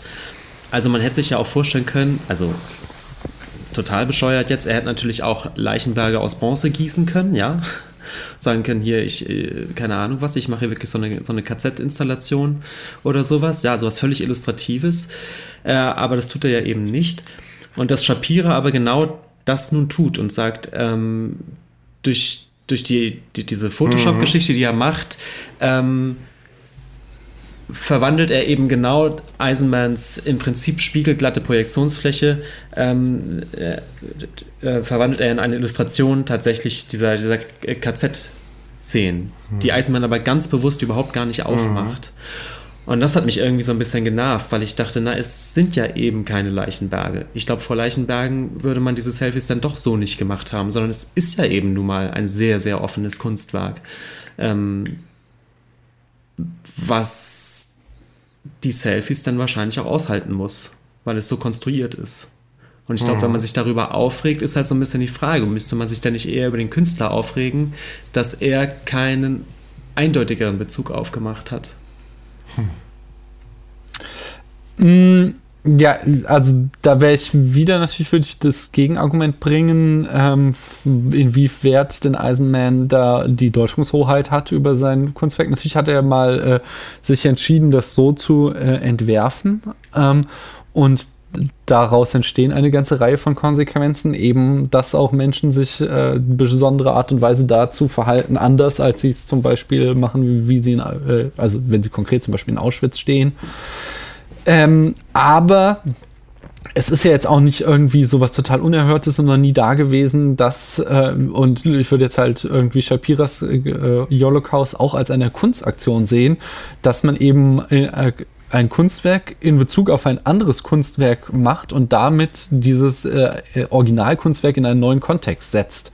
Das ist ja was, was irgendwie auch gang und gäbe ist in der Kunstgeschichte. Ich denke da immer, weil ich die im Studium ausführlich hatte, die ähm, an die Las Meninas-Variation von Picasso, der äh, halt einfach irgendwie, keine Ahnung, 20 Bilder mhm. äh, von Las Meninas gemalt hat und wenn du die halt dir anschaust und dann dazu das Originalgemälde, dann wirst du halt danach das Originalgemälde in ganz anderen ähm, äh, ganz anderen Maßstäben wahrnehmen. Also du wirst halt eben diese Interpretation von Picasso immer daran legen. Und äh, das ist ja nur ein Beispiel von vielen, die es gibt, wo eben Künstler sich bewusst mit anderen Kunstwerken auseinandersetzen. Und äh, von daher finde ich es äh, durchaus legitim, ähm, dahin, also das zu machen, wie, äh, also das zu machen, was Shapira gemacht hat. Man könnte natürlich noch diskutieren, ob die Form, wie er es gemacht hat, ähm, mhm. die richtige ist. Vielleicht ist es das einfach. Vielleicht ja. finde ich es einfach nicht besonders subtil. Ja, ich glaube. Vielleicht ja. stört mich das einfach. So ähm, aber natürlich äh, kann man auch sagen, er hat ja eben dieses konkrete Anliegen und er setzt auch auf diesen Schockeffekt. Und das ist mhm. natürlich auch ein ästhetischer ja. Holzhammer, den er da ansetzt. Und ähm, vielleicht braucht es den dann auch. Und ich finde auch den Hinweis ganz gut, Daniel, dass es für ihn ja anscheinend auch eher so eine auf Zeit angesetzte Aktion war. Also wirklich eher wie eine Aktion und ähm, nicht wie etwas, was er jetzt dauerhaft im Internet dem entgegensetzen will oder so. Und vielleicht ist es mhm. als, als einmalige Aktion, die dann auch dementsprechend durch die Presse ging, in dieser Holzhammerhaftigkeit dann mhm. auch okay. Mhm. Ich hatte ja auch noch mal in das äh, Pad ähm, so einen Artikel aus der Zeit, der, da, der auch irgendwie ja. ziemlich äh, große Runde gemacht hat, äh, äh reingeworfen. Ähm, Bam Leichenberge heißt der mhm. Artikel auch. Ähm, genau. Mhm. Und also ich fand den Artikel nicht gut, weil ich fand, er war äh, zu wirr und zu unprägnant. Mhm, er hat irgendwie genau. alles und nichts ja, kritisiert. Ja. Und der, da der auch, schmiert auch irgendwann so ab, irgendwie ab der Mitte, habe ich das äh, Gefühl. ich finde also find schon den Auftakt, das ist so ein, ah, äh, also äh, ich und mein jüdischer Freund, wir sind durch Berlin gefahren und waren beide der Meinung, das war blöd. Allein dieses, das ist so ein, ich mache mich gleich gegen den Vorwurf des Antisemitismus ähm, immun, indem ich sage, ich habe ja auch einen jüdischen Freund. Mhm. Allein dieser Einstieg, den, weil den hört man sehr oft äh, in so in konservativen Kreisen, wenn du so Texte von Matusek liest, ja. äh, der, der, fängt immer so an, so ja, das ich und Argument. Ne? Ja, ja, genau. Ich und meine zwei schwulen Freunde, wir finden alle Schwule sollen nicht heiraten mhm. dürfen. Und mhm. das, das das ist halt schon irgendwie, finde ich, so eine ganz unsäglicher Einstieg. Ja. Aber äh, dann halt auch so, dass sie äh, ihm irgendwie äh, kommerzielle Interessen unterstellt und so. Das, das ist alles sehr unfokussiert. Aber ich wollte trotzdem mal kurz hier ja. einen Absatz vorlesen, weil ich denke, der bringt so dieses äh, Unwohlsein vielleicht mit dieser Aktion ganz gut aus, ja. auf den Punkt. Ähm, Shapiras Aktion berührt jene, die von den Leichenbergen längst berührt waren und schreckt die ab, die schon, äh, die sich schon beim KZ-Besuch mit in der Ecke rauchen und Snapchatten abgelenkt haben. Und das müssen nicht äh, mal nur die ignoranten Arschlöcher sein, einfach deshalb, weil der Anblick dieser Leichenberge nun mal schwer auszuhalten ist. Und die, die emotional reagieren, verkaufen sich gerne als Moralisten, weil sie besser sind als die ignoranten Arschlöcher.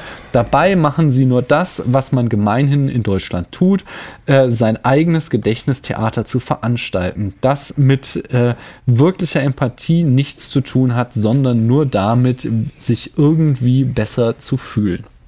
Ich glaube, das ist so äh, bei vielen zumindest so der Kern, der äh, in dem, warum sie diese Aktion nicht gut fanden, steckt. Dass sie halt äh, einerseits meinten, das wäre halt so äh, Predigen zu den Überzeugten, äh, also mhm. dass er niemand Neues damit gewinnen kann. Und äh, das ist auch noch mal, ähm, ja, ich meine, das ist jetzt auch hier wieder so ein Walser-Argument äh, von wegen, irgendwann muss auch mal Schluss sein oder Deutschland mhm. hätte so ein, ein, ein ja. Täterkult äh, entwickelt und würde sich dauerhaft schlecht fühlen. So, ich glaube, da ist viel auch von mit in diese Diskussion über das Kunstwerk eingeflossen. Ja, und ich finde, äh, hier, wenn hier steht, schreckt diese ab, dann finde ich, das ist das, was ich meinte mit erhobener Zeigefinger, der ja immer, hm. der ja immer als, äh, der ist ja negativ konnotiert, wenn ich sage, der hat einen erhobenen Zeigefinger im Sinne von, ja, der versucht uns hier äh, zu erziehen halt. Klar. So. Moralisch äh, schle ein schlechtes Gewissen zu machen, ja. Ja, und das, ich, ich weiß nicht. Ist das so? Also bei den, bei den Leuten, die sich äh, auf den Fotos wiedergefunden äh, haben und ihn, sich dann entduschen wollen, hat es ja gewirkt. Also ich muss jetzt nochmal auf eine, ja. auf eine Geschichte kommen, ähm, die, dass die Autorin jetzt irgendwie sagt, die Leute, die, die dann jetzt ganz schockiert tun, die tun ja nur so, ist ja schon mal eine Unterstellung. Mhm. Ja? Also das finde ich immer so ein bisschen frech, ähm, weil ich mich dann immer frage, ja gut, ähm, bin, bin ich da in so einer Beweislast zu sagen, ich, ich, bin, ich bin ernsthaft äh, berührt oder was, oder wie soll ich das denn zeigen? Und, und dann vorzuwerfen, das ist eh alles nur geschauspielt, ist ja immer auch, auch ein bisschen, bisschen schwierig. Ähm, meinst du jetzt die, äh, die jetzt hier als die, die sich als Moralisten verkaufen, meinst du? Genau, ja. dass sie sagt, die Leute, die Leute, die sich jetzt. Ja, bitte. Ich wollte nur sagen, äh, kurzer Einwurf, das ist irgendwie nicht weniger ein moralistisches Argument, jemanden hm. zu unterstellen, äh, er, er, würde jetzt sein, quasi sein, sein Betroffensein zu sehr an den Tag legen. Hm.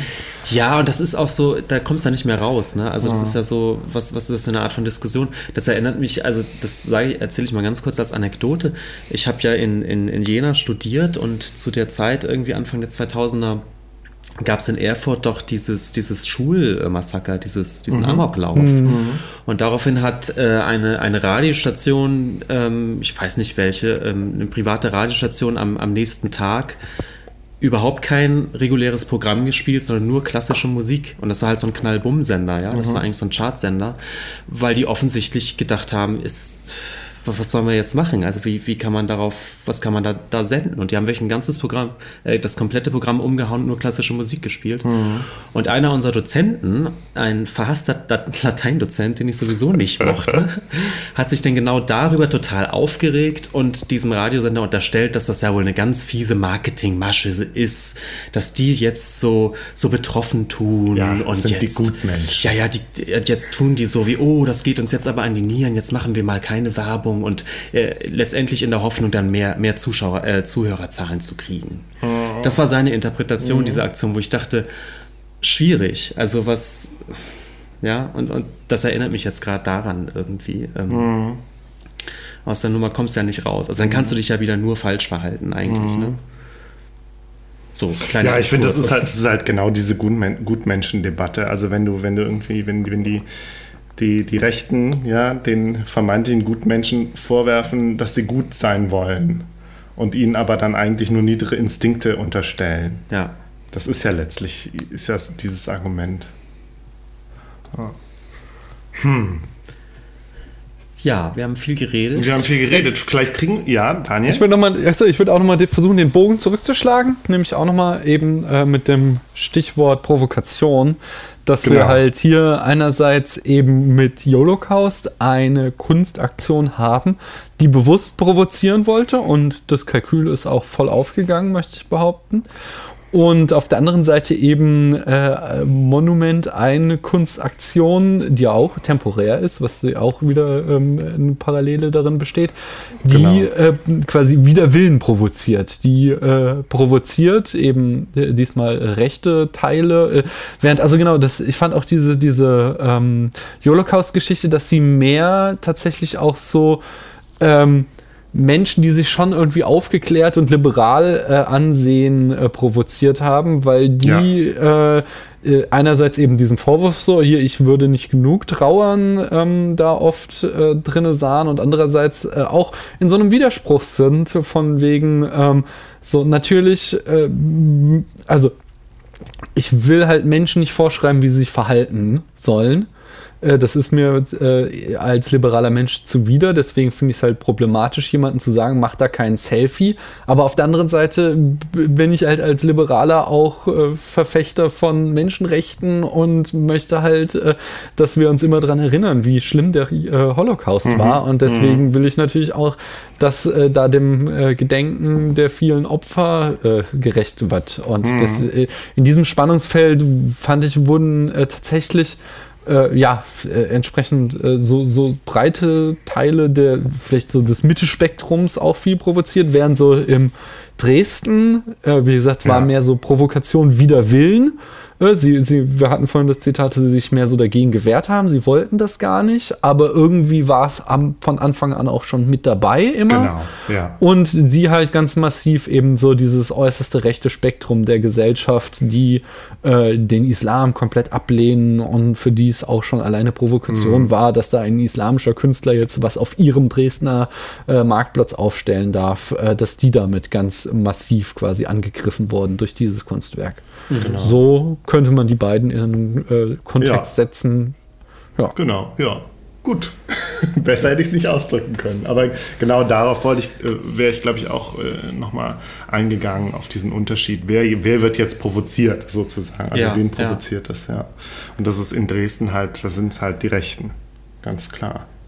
Die werden natürlich auch äh, von Holocaust provoziert, aber ich ja. glaube, die standen weniger in einem Konflikt, weil die äh, finden Shapira eh doof. So, also de, de, da möchte ja, ich auch die mal. fanden äh, doch das Mahnmal an sich vorher schon doof. So. Genau, erstens das äh, hat ja hier Höcke gerade auch schön zur ja. Schau getreten und äh, ich möchte mal äh, dafür plädieren, ähm, äh, hier Shark Shapira auf Twitter zu folgen denn das mache ich schon, schon lange vor der Holocaust-Aktion und es ist einfach sehr köstlich, wie der rund um die Uhr die AfD trollt. Das ist sehr, sehr sehenswert, wie er immer wieder einfach irgendwelche AfD-Werbeplakate umgestaltet und äh, das macht einfach sehr, sehr viel Spaß, mhm. äh, weil der halt wirklich äh, das rund um die Uhr macht, den äh, die total zu provozieren und das macht, also ich finde das sehr amüsant.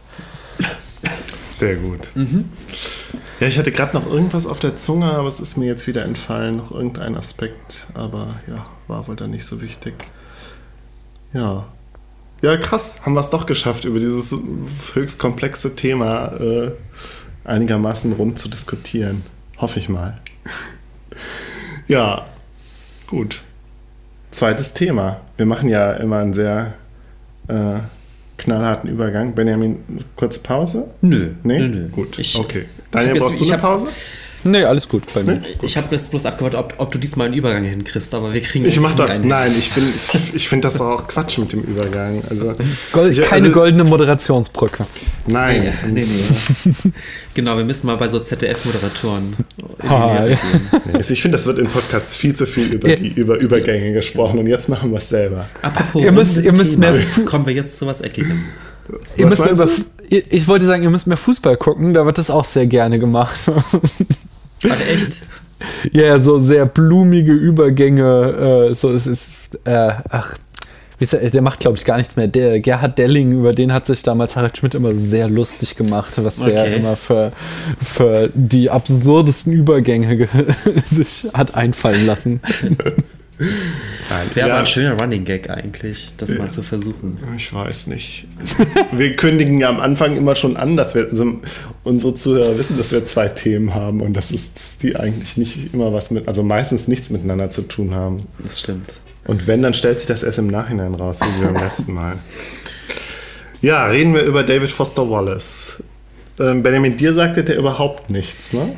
Doch, der Name natürlich schon. Schon, ja. Und ich habe auch tatsächlich, das, äh, das ist Wasser. Habe ich ja. hier zu Hause irgendwo rumfliegen, aber. Äh, Ach. Ja, nicht gelesen. Nicht gelesen. Ja, ist nicht so schlimm. Dabei hat das ja, hieß es nur 20 Seiten. Nein, ich habe äh, gar nichts von dem gelesen. Nein. Gut, dann mache ich jetzt mal, mal wieder einen kurzen Einstieg. Also David Foster Wallace äh, war ein US-amerikanischer Schriftsteller, hat gelebt von 1962 bis 2008. Äh, 2008 hat er sich das Leben genommen.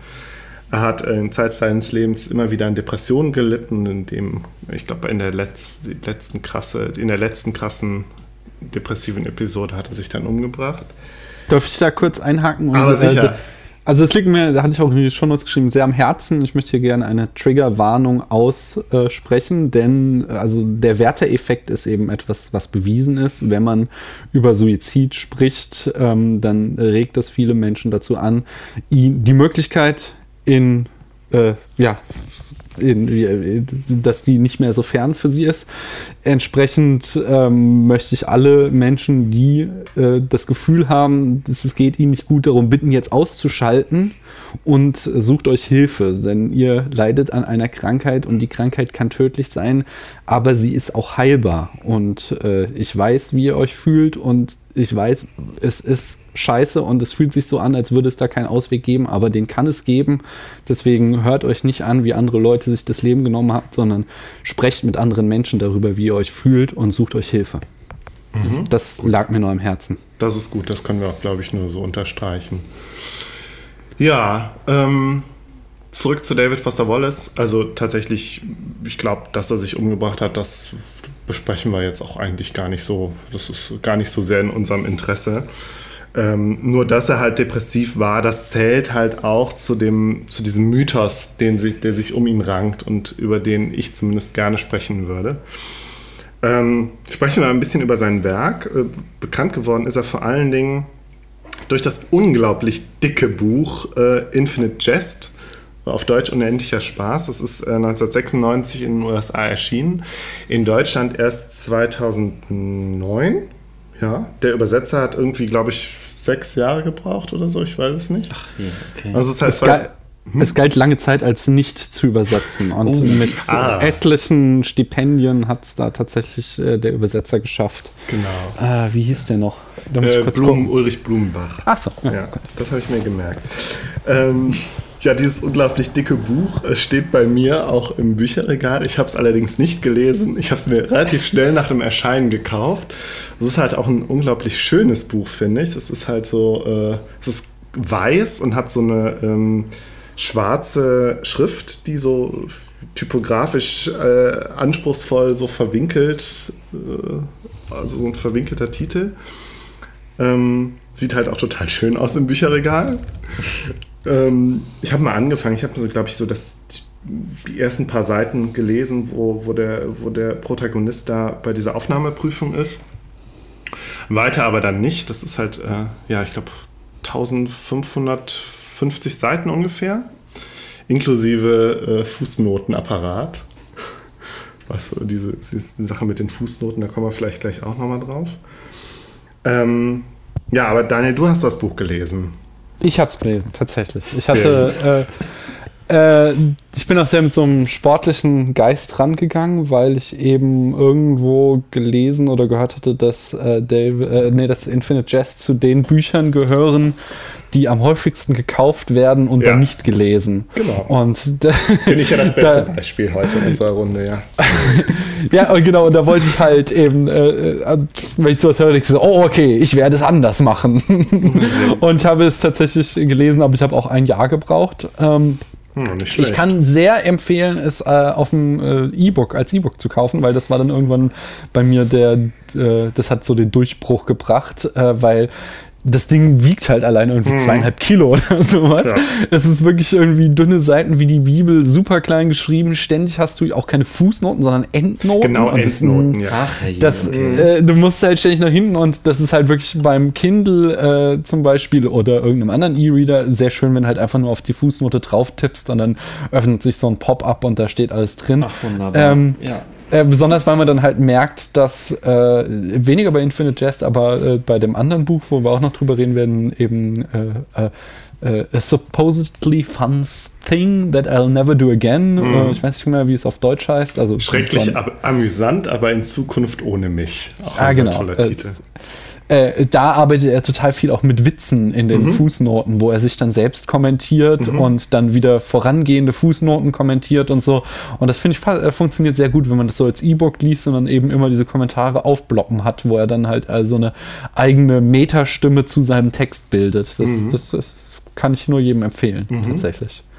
Ich mache mal ein bisschen weiter biografisch ja. und dann können wir ja tatsächlich über Infinite Jest und über die anderen Bücher mal reden. Ähm,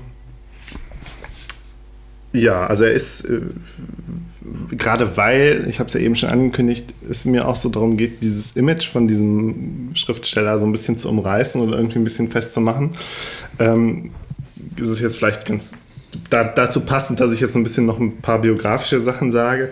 Er ist äh, in, in, in, äh, im mittleren Westen der USA aufgewachsen, in einer Kleinstadt in Illinois.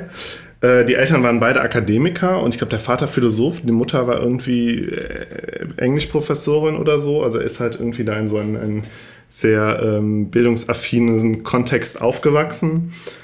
Ähm, hat wohl schon relativ früh mit Depressionen zu tun gehabt. Ähm, und irgendwo las ich, dass als Teenager haben ihm wohl äh, Tennis spielen und Kiffen irgendwie so ein bisschen aus den, aus den diversen Tiefs geholfen. Ähm, ja, er hatte schon relativ früh halt, äh, so, das zeichnete sich da wohl schon so eine Hochbegabung ab. Er hat sich früher auch für Mathematik und Logik und so interessiert. Hat dann halt auch äh, Philosophie, Mathematik und Logik studiert äh, und nebenbei äh, seinem, seinem Interesse für Literatur halt ist er nachgegangen. Er hat dann äh, ins, insbesondere diese ganzen postmodernen äh, Autoren gelesen, wie Pynchon halt und, und die anderen nicht ganz so bekannten.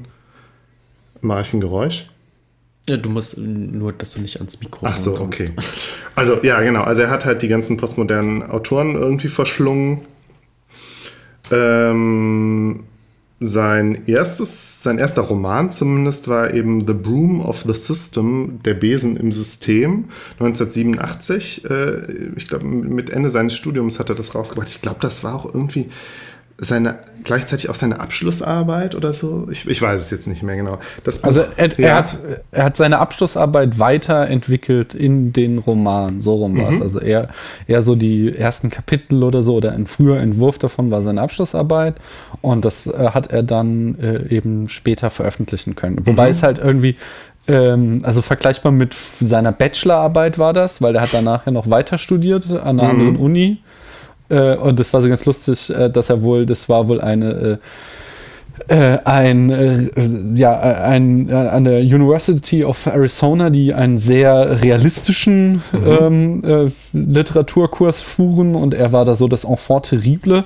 Er meinte, hat auch, wie gesagt, eigentlich hat er sich aufgeführt wie ein Riesenarschloch, weil er halt äh, Surrealist war und sich immer äh, als Student so gegeben hätte, als würde er viel lieber die Veranstaltung halten. Und er meinte, am liebsten hätten sie ihn auch rausgeschmissen, aber dadurch, dass er schon verlegt war, mussten sie halt halt äh, in der Fassade stolz auf ihn sein okay, und okay. konnten ihn deswegen nicht rauswerfen. Äh, und äh, aber im Grunde wäre er sehr, sehr un ein sehr unangenehmer Student gewesen und sie hätten, wären ihn am liebsten los gewesen.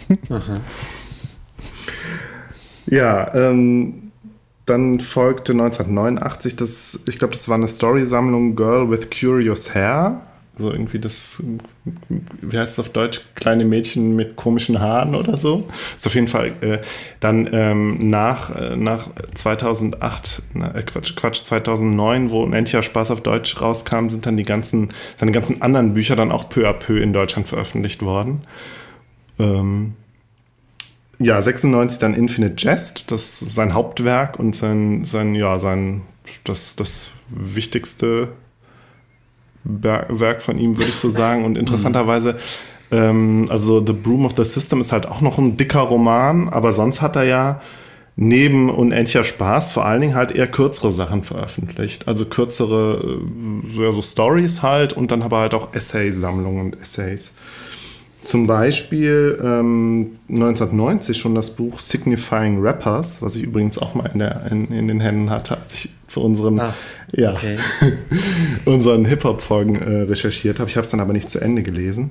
1997 dann dieses A Supposedly Fun Thing I'll Never Do Again, wo er, ich glaube, er schreibt für ein für die Zeitschrift Gourmet, ich glaube für so ein Feind, ach nee, Quatsch, das ist das mit dem Hummer, mit dem Hummer. Ähm, er schreibt, also es ist auf jeden Fall eine Reportage, die er für eine Zeitschrift schreibt. Ich weiß leider nicht mehr für welche. Weißt du das noch, Daniel? War das der New hm. Yorker hm. oder so? Oder? Nee, weiß ich leider auch nicht mehr. Okay, also es ist auf jeden Fall eine, eine Reportage in Buchlänge.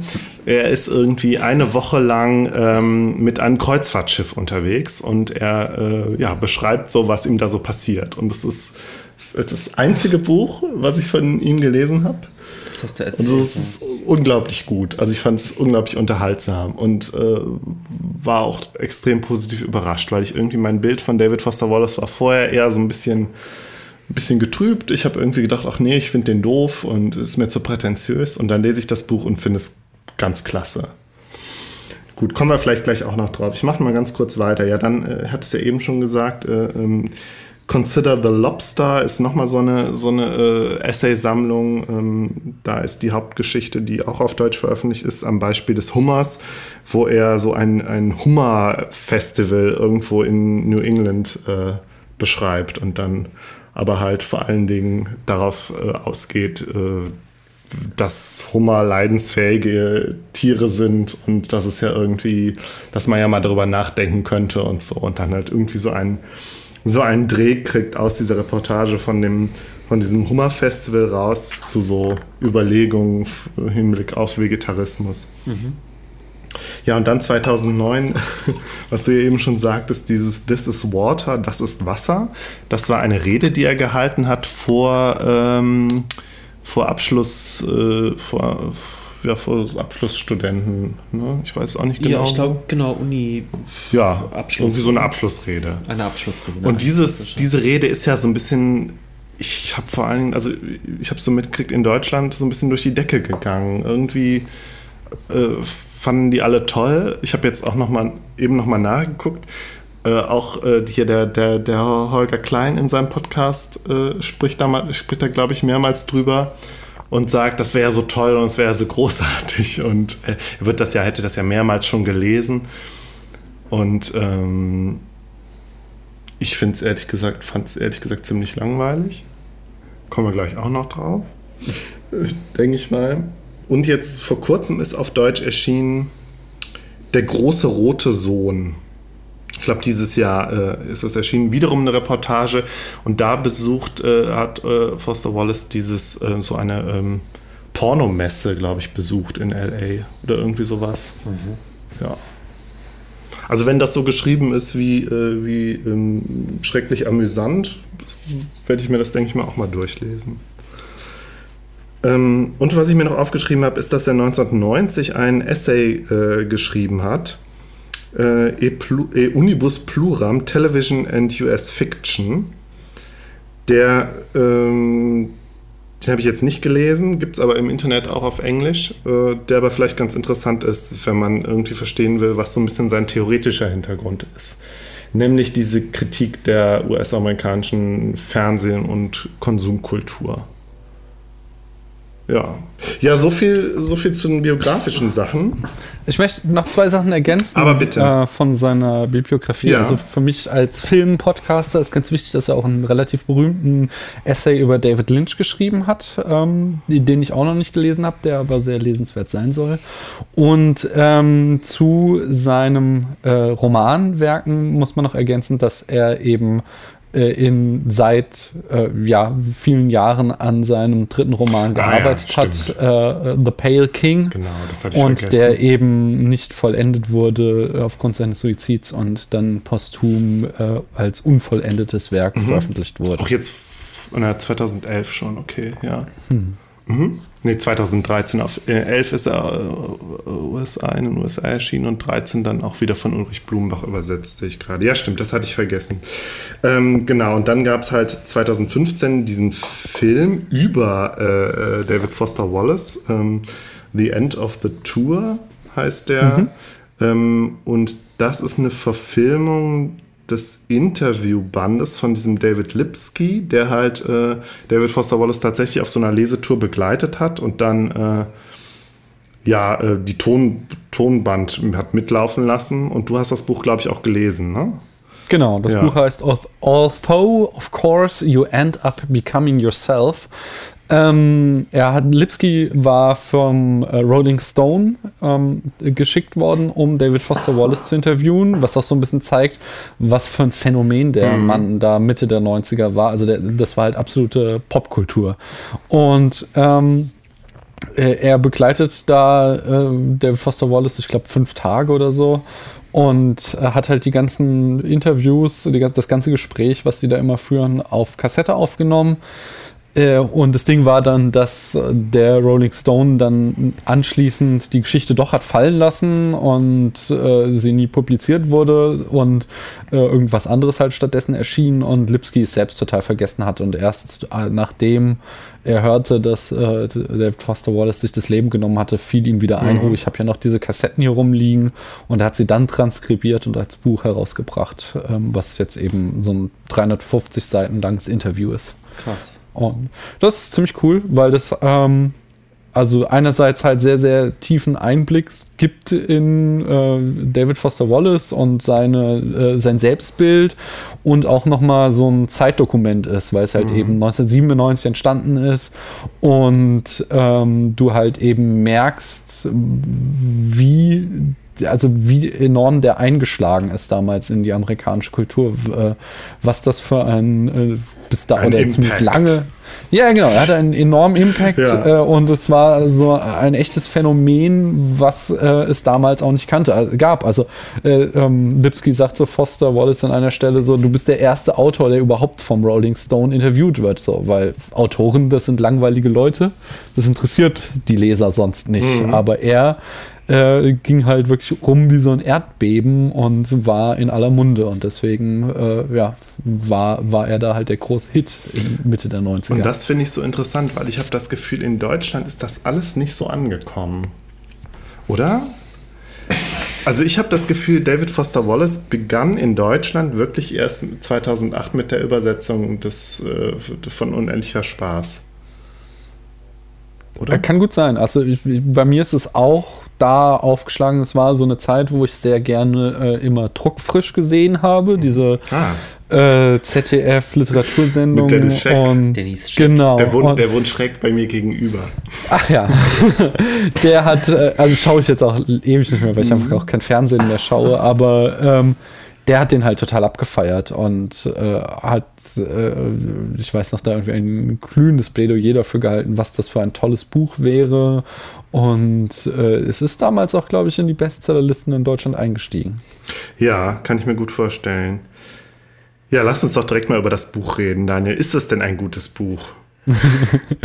äh, ja, ich, das habe ich eben schon so kurz im Vorgespräch sagen, mir, ich bin halt tatsächlich äh, kein äh, Literaturwissenschaftler. Das sind Und wir mir ja fehlt, ja, nee, aber mir fehlt tatsächlich ähm, so das Vokabular, mhm. um so ein Buch zu interpretieren. Ähm, mhm. Ich kann das bei Filmen mittlerweile relativ gut, aber äh, Paula, meine Freundin, die eben Literaturwissenschaftlerin mhm. ist, meint auch so, ah, ist doch eigentlich das Gleiche und das finde ich halt gar nicht, sondern es sind halt Filme sind sehr streng komponiert und äh, Bücher gar nicht. Da ist alles möglich, was bei einem Film viel, viel weniger geht mhm. und daher fehlen mir so diese so Symbolsysteme, um das einordnen zu können. Mhm. Und gerade eben bei Unendlicher Spaß, was eben äh, ein Mammutbuch ist, ja. irgendwie fast in diesem Interview nennt Foster Wallace es irgendwie Avantgardismus und Surrealismus und äh, da, mir ist halt total klar, dass da extrem viel in diesem Buch drin steckt, was ich nicht herausholen kann. Mhm. Äh, ich kann trotzdem mal versuchen, vielleicht in so ein paar Sätzen zu umreißen, worum es geht. Das wäre super. Ähm, äh, also es ist erstmal ähm, unchronologisch und fragmentarisch geschrieben. Das heißt, wir haben ganz viele verschiedene Erzählstränge von ganz vielen verschiedenen Protagonisten, wovon einige mehr im Zentrum stehen, andere nur selten auftauchen, andere kriegen wiederum nur ein Kapitel und tauchen dann nie wieder auf. Ähm, die beiden Haupterzählstränge sind einmal äh, dass es da so eine Tennisakademie gibt äh, und wir die Jugendlichen eben begleiten in ihrem äh, Leben in dieser Tennisakademie. Und die andere, äh, der andere Haupterzählstrang ist ein, äh, äh, ein offenes Entzugsheim, also quasi so ein, ein äh, Haus, in dem Süchtige leben die, äh, also nicht nur, aber viele Alkoholiker, die eben trocken sind äh, und äh, da Therapien machen, aber eben keine geschlossene Anstalt, sondern äh, das ist eben so ein offener äh, mhm. Therapieansatz. Und ähm, da begleiten wir eben verschiedene Protagonisten, in erster Linie Hell äh, oder Hall, ich weiß nicht genau, wie man ihn ausspricht, ähm, äh, bei den Tennis-Jungs und Gately äh, bei den äh, ja, Süchtigen. Mhm. Und es gibt eben ein, der große Themenkomplex, der eben über äh, dem Buch schwebt, ist eben Sucht und äh, ja, auch Depression und Sinnlosigkeit mhm. und eben auch Amüsement, äh, genau. also, also äh, ähm, das Spaß haben. Mhm. So, und eben diese.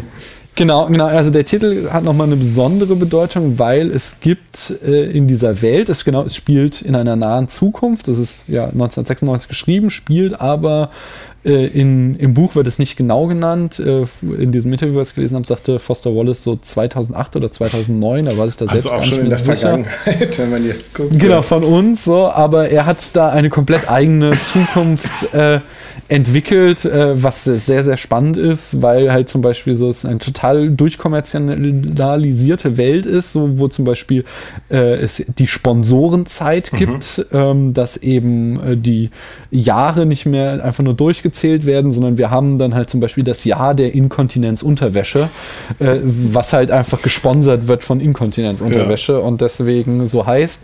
Äh, und das, das geht wiederum darauf zurück, dass das Fernsehen sich in seinen eigenen Ruin getrieben hat durch immer drastischere und immer unangenehmere Werbung, ähm, bis halt keiner mehr geguckt hat und deswegen das Fernsehsystem kollabiert ist und durch so ein äh, das ist so ein merkwürdiger, irgendwie wirkt es auf mich wie so eine Mischung aus dem Internet und einem Videotheken-Versandsystem. Also er spricht da immer von Patronen, die die Leute sich angucken, äh, was so eine Art Videos sind. So Rohrpostmäßig, muss ich jetzt so, so, so ja. ja, ich, ich hab's auch nicht so Aha. ganz gerafft. So. Also das scheinen schon so physische Patronen zu sein, aber es scheint auch irgendwie so eine Netzvariante ähm, oder irgendwie Komponente daran zu geben, äh, die sich die äh, Leute dann immer auf ihren äh, da Abspielgeräten angucken. Und äh, es kursiert eben eine Patrone, die, von der es äh, heißt, und das kriegen wir dann halt auch im Laufe des Romans relativ früh, das ist kein Spoiler, mit, dass wenn du die anguckst, dann amüsierst du dich zu Tode. Mhm. Du kannst nicht mehr aufhören, diese Patrone anzugucken und vergisst halt alles um dich herum und äh, bis dann halt einfach dein vegetatives Nervensystem zusammenklappt. Da, und, da muss ich direkt äh, an dieses Buch von dem Postman denken, Wir amüsieren uns zu Tode, wo es ja, glaube ich, auch genau um diese, um diese seichte Unterhaltung durch das Fernsehen geht. Ja, also mhm. und, und das ist eben dieses, dieses, diese harsche Medienkritik ja. und eben auch dieses, ähm, wir lassen uns von, äh, vor allem Dingen Fernsehen ist so das große Thema von Foster genau, Wallace. Ja. Äh, wir, lassen, wir lassen uns vom Fernsehen berieseln und werden dadurch nicht mehr selbst aktiv und produktiv und ähm, da eben Parallelen zu ziehen zwischen Fernsehkonsum und Suchtverhalten, äh, also eben ganz stark und ganz ausführlich wird der Alkoholismus ähm, äh, behandelt, dann aber auch wiederum äh, halt Entzug und wie kann ich mich denn von dem, äh, von dem Drogenkonsum oder der Sucht befreien und das sind so die Hauptthemen, mhm. die da in dem Buch verhandelt werden über, ja, wie gesagt, 1500 Seiten. Ja, interessant. Ähm, ich finde das, also ich, ich, ich hänge mich so ein bisschen an diesem Thema Fernsehen auf, weil ich das Gefühl habe, irgendwie, wenn man das jetzt so liest, worüber der, also ich habe das Buch ja nicht gelesen, wie gesagt, aber irgendwie denke ich, ja, über sich über das Fernsehen aufzuregen, ist heutzutage doch überhaupt nicht mehr zeitgemäß. Also irgendwie so eine, daran merkt man halt auch, glaube ich, so diese, das, das, ist halt in den 90ern und damals war irgendwie das Fernsehen als etwas, wo, was man kritisiert hat, ja, so als, als ähm, ähm, ähm, Ziel der Kulturkritik war das noch ein großes Ding. Aber heutzutage sich über das Fernsehen aufzuregen, also ich, ich finde es interessant, weil ich merke, da ist, der, da ist der David Foster Wallace, hat er sich in gewisser Weise vielleicht auch schon ein Stück weit überholt. Jein, weiß ich, also ich weiß, also, ich weiß es ich finde, nicht. Ich finde tatsächlich auch, ähm, dass es sehr stark so ein 90er ähm, äh, Geist atmet. Ja. Aber ähm, wenn du halt jetzt dir so zum Beispiel äh, Phänomene wie Binge-Watching anschaust, mhm. das ist was, was David Foster Wallace massiv kritisieren würde. Mhm. Das würde, äh, das äh, ist eben genau so ein Suchtverhalten, was er da sieht, wo du dich äh, von was berieseln lässt, was er halt irgendwie als äh, Problem der amerikanischen Gesellschaft. Ansieht. Ja, und es ist ja mit Sicherheit auch nicht falsch. Also ich glaube, vielleicht muss ich das konkretisieren. Ich habe einfach nur das Gefühl, dass der Diskurs über, über, den, über das Fernsehen, über die Problematik des Fernsehens, vielleicht wirklich so was 90er Jahre äh, mäßiges ist, womit ich jetzt aber nicht meine, dass man das, dass es falsch ist, dass, dass es heutzutage falsch oder überholt ist, das zu kritisieren, sondern ja, mhm. wie du sagtest, da weht so ein 90er Jahre Wind durch und ähm, ich hatte auch direkt halt diese Assoziation, ja, er passt da halt auch wirklich, wirklich insofern in die 90er Jahre, dass wir da ja auch so von anderen Seiten diese, diese Form der Kulturkritik in den USA hatten. Und hier muss ich natürlich ganz stark an Grunge denken. Haben wir ja, glaube ich, auch im, im Podcast schon ein paar Mal drüber geredet. Ähm, und ähm, ja, und halt auch an so andere Bücher, allen voran dieses äh, Generation X von dem, na, wie heißt er? Ich hab's, hab's vergessen. Kennst du das, Daniel? Äh, ich kenne tatsächlich nur den Begriff Generation X als eben diese Crunch-Generation. Genau, ja. Und, ähm, Aber ich kenne das Buch nicht. Das nein. ist von Douglas Coupland. Ja. Douglas genau. Coupland. Ja. ja. Oh, jetzt bin ich ans Mikro gekommen. Ähm, ja, also äh, das, das fand ich interessant, dass, dass ähm, zu sehen, dass er dann ja doch irgendwie in so einem Kontext steht, der mir irgendwie immer bekannt vorkam, von dem ich, äh, wo ich aber David Foster Wallace nie als Protagonisten äh, irgendwie wahrgenommen hatte. Mhm. Ja. Äh, kann ich jetzt irgendwie nicht zu so ja, sagen. Nee, nee, also, das war jetzt, war jetzt auch nur gerade so ein Gedanke, den ich hatte. Ähm, so, also nee, für mich ist da kurz einwerfen nur so, ich, ich tatsächlich auch war er für mich nie so ein äh, Phänomen, sondern eher mal immer so so ein Name, der irgendwie im Hintergrund schwebte. Mhm. Ähm, so schon irgendwie da, dieser große Autor in den USA, das hatte ich schon irgendwie mitgekriegt, aber ich wusste über Jahre hinweg jetzt nicht, wer der ist oder was der gemacht hat oder was das irgendwie Besondere an ihm ist. Nur irgendwie sein Suizid habe ich damals auch mitgekriegt. Mhm. Also irgendwie, dass da auch was Tragisches an ihm war, das ist äh, ja irgendwie nicht an mir vorbeigegangen, aber so, was denn jetzt irgendwie inhaltlich zu bieten hat, das wusste ich nicht und das ist tatsächlich, wie ich schon sagte, über diesen äh, eher kindischen Grund, ich will dieses Buch zu Ende mhm. lesen, weil es sonst keiner macht. Äh, darüber äh, ist jetzt für mich so der Zugang zu ihm gekommen. Und ich muss sagen, ich finde ihn schon ziemlich nice. Aber diese Verbindung zum Grunge und so weiter, wir hatten uns dafür noch so ein Video angeschaut, da ging es um dieses, dass er die Ironie vor allem ähm, ja. kritisiert, oder? Dieses. Mhm. Magst genau. du da noch was zu sagen? Ja, da, da würde ich jetzt gleich zu kommen. Äh, also ich wollte erst, ich hatte eben gerade noch eine andere Assoziation, weil gerade wenn du, wenn du dann ja sagst, dass er halt so, dass er ja so eine dystopische USA entwirft, ja, und die ja letztlich auch irgendwie so satirisch ist. Ich glaube, wie war das noch? Die USA ja. und, und Kanada haben sich zusammengetan und nennen sich jetzt ONAN, also O-N-A-N. Genau, aber die USA haben äh, Kanada ziemlich übern, äh, übers Ohr gehauen, weil sie äh, oh, also, das ist super kompliziert. Sie haben so irgendwie einen Präsidenten, der so einen Reinlichkeitsfimmel hat und dann auch irgendwie den Bürgern das Blaue vom Himmel herunterspricht, so dass er all ihre Umweltprobleme löst. Und dann kommt halt irgendwann heraus, dass er einfach ihren sämtlichen Müll und Giftmüll und Abgase nach äh, Kanada verklappt Nicht hat. Nicht in den Weltraum geschossen. Äh, nee, nee, es gibt da tatsächlich dann große Ventilatoren, die da zum Beispiel ja. Ah. die ganzen Abgase nach Kanada blasen Das und, äh, und das führt dann dazu, dass es halt auch so einen kanadischen Widerstand gegen diese onanistische Verbindung gibt. Äh, und äh, die dann halt auch ein, ein großer Erzählstrang in diesem Infinite Jest sind. Ja, und ich musste direkt an, an ähm, hier an Brazil denken, an den Film von Terry Gilliam. Ich weiß nicht, ob den kennst du bestimmt auch, oder? Ja, ja. ja. Also gerade was diese, was diese satirische äh, Überzeichnung so von so einer Dystopie an, anbelangt. Und äh, dann auch wieder direkt an Monty Python, weil ich glaube, die hatten doch auch irgendwann so ein Sketch, wo es äh, der, der lustigste Witz irgendwie an dem der Welt, Ach, ja, wo alle Leute. Der, dieser tödliche Witz. Der tödliche Witz, genau, ja stimmt. Gut, das, war mal, das waren meine Assoziationen also, noch zu dem. Ja, Brasil stimmt ja. aber auf jeden Fall. Also äh, jetzt eben in diesem Interview geht es mhm. halt ja auch ganz viel darum, wie das Buch entstanden ist und so Sachen wie David Lynch und äh, auch Brasil eben äh, so surrealistische Filme, mhm. die haben ihn ganz stark beeinflusst. Okay. Und ähm, was Benjamin eben so einwarf, ich glaube, man muss so zwei Sachen trennen, das mit zwischen äh, dieser Konsum- äh, und Vergnügungskritik auf der einen Seite ähm, und dann, worauf du jetzt wahrscheinlich gleich eingehen wirst, Markus, eben diesen Kritik an Ironie. Das ist schon äh, quasi eher so der nächste Schritt, weil er ja dann ganz massiv als einer der wichtigsten Protagonisten der Postmoderne quasi abgefeiert wurde und äh, David Foster Wallace dann eben selbst postmoderne Stilmittel kritisierte, weil er findet, dass da halt, dass die Postmoderne nichts Gutes bringt mhm. und eben seine Kritik dem nichts begegnen kann, sondern dass das wiederum auch seine Probleme mitbringt. Ja. Also ich habe mir äh, nur so ein kleines YouTube-Video angeguckt, ähm, was, ich, was ich ganz interessant fand und dann direkt auch so einen Bezugspunkt äh, sah zu, zu Diskussionen, die wir schon oft im Podcast hier hatten. Ähm, mhm. Und dieses YouTube-Video bezieht sich halt auf Aussagen von David Foster Wallace, unter anderem, glaube ich, aus diesem Essay über das Fernsehen.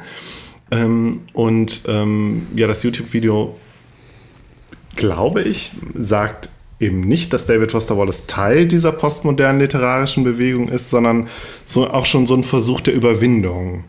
Mhm. So, und äh, da wird eben das, das Video erklärt eben dieses Postmoderne, erklärt die Postmoderne anhand von, äh, von, von Comedy-Serien vor allen Dingen.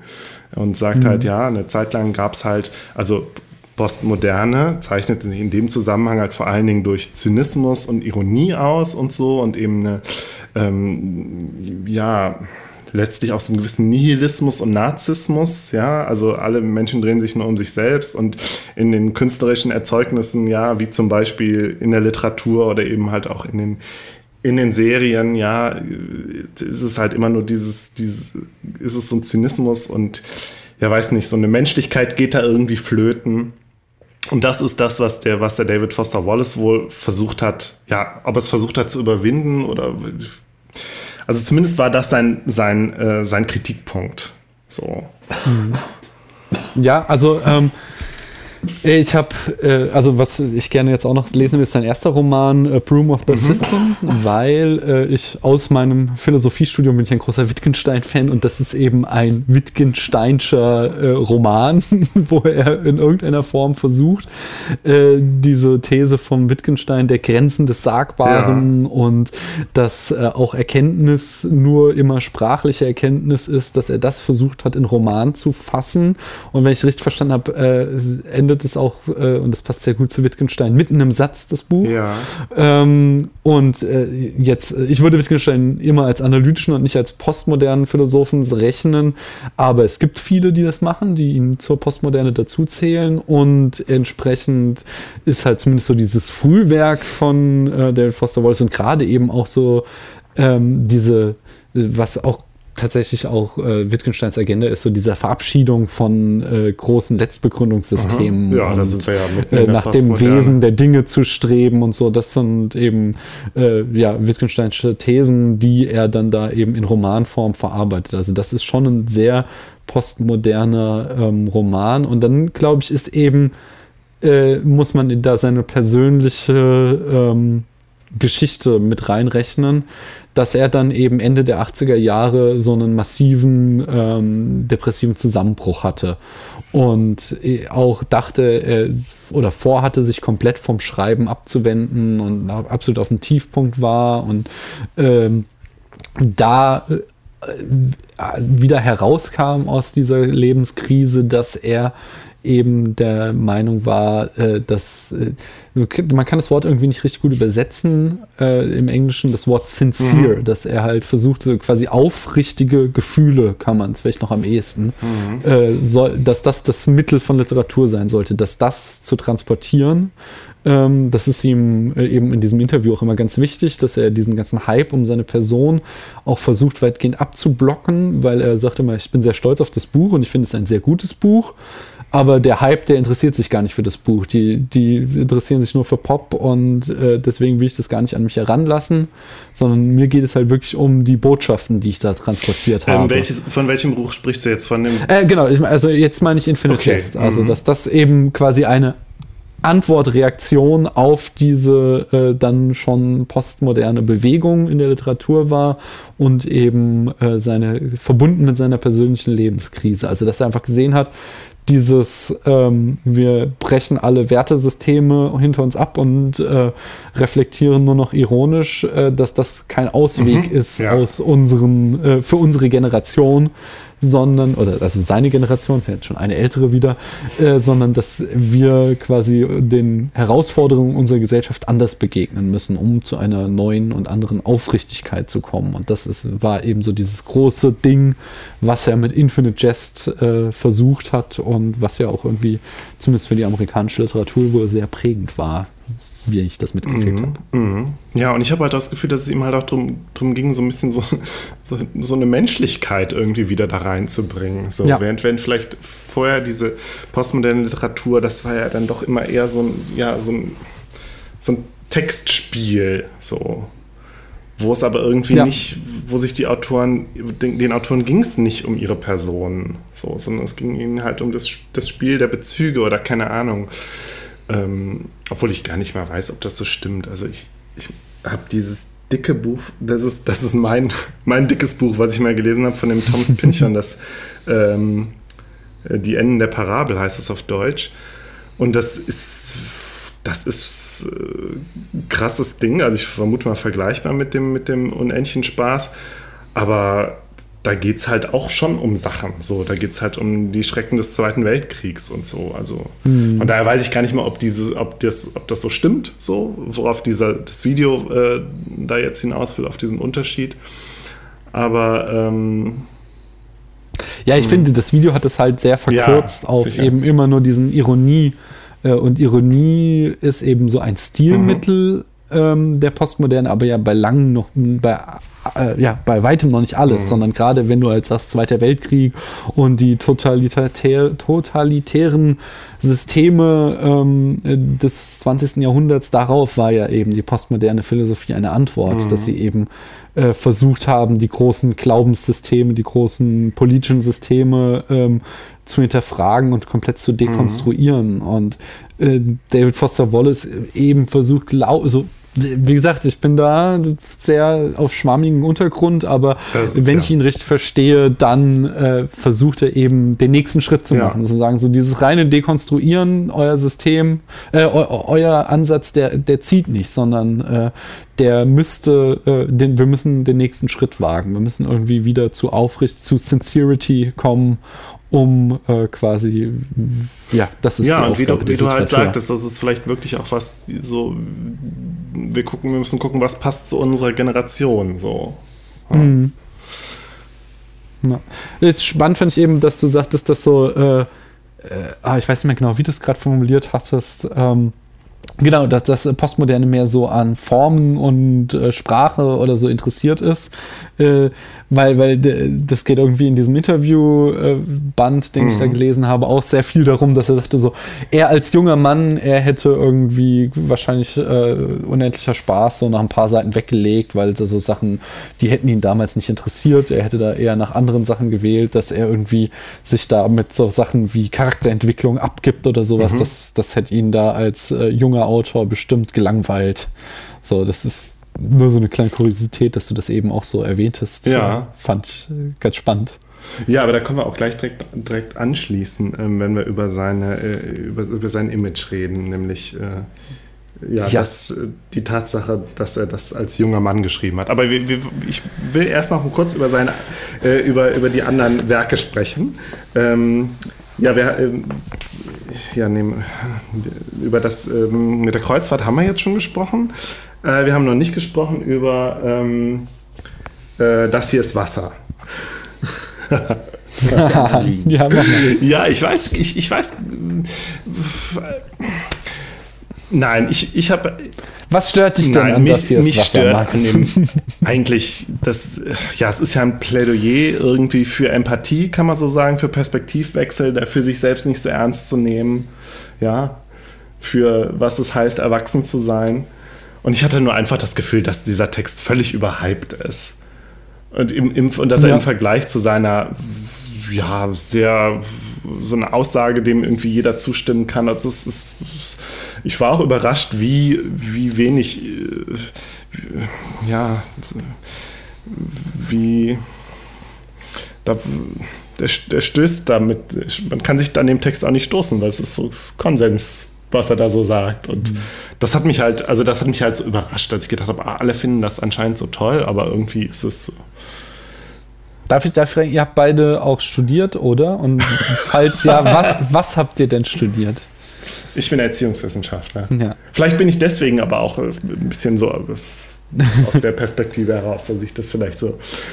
Ja. Ich habe Kunstgeschichte und da kann ich direkt sagen, dass ja. meine Kunstgeschichtsprofessorin uns vor relativ kurzem, vor so einem Jahr oder so, nochmal empfohlen hat, dieses Buch zu lesen. Ach, ist ja krass. Nee, ja. Also ich also ihr kommt ja auch jetzt, äh, also auch Pädagogik zähle ich jetzt auch mal zu den äh, Geisteswissenschaften. Ja, das darfst ähm, du gerne bei mir. Äh, und ich glaube, dass, dass deswegen, er richtet sich da ja auch auf an geisteswissenschaftliche Abschlussstudenten.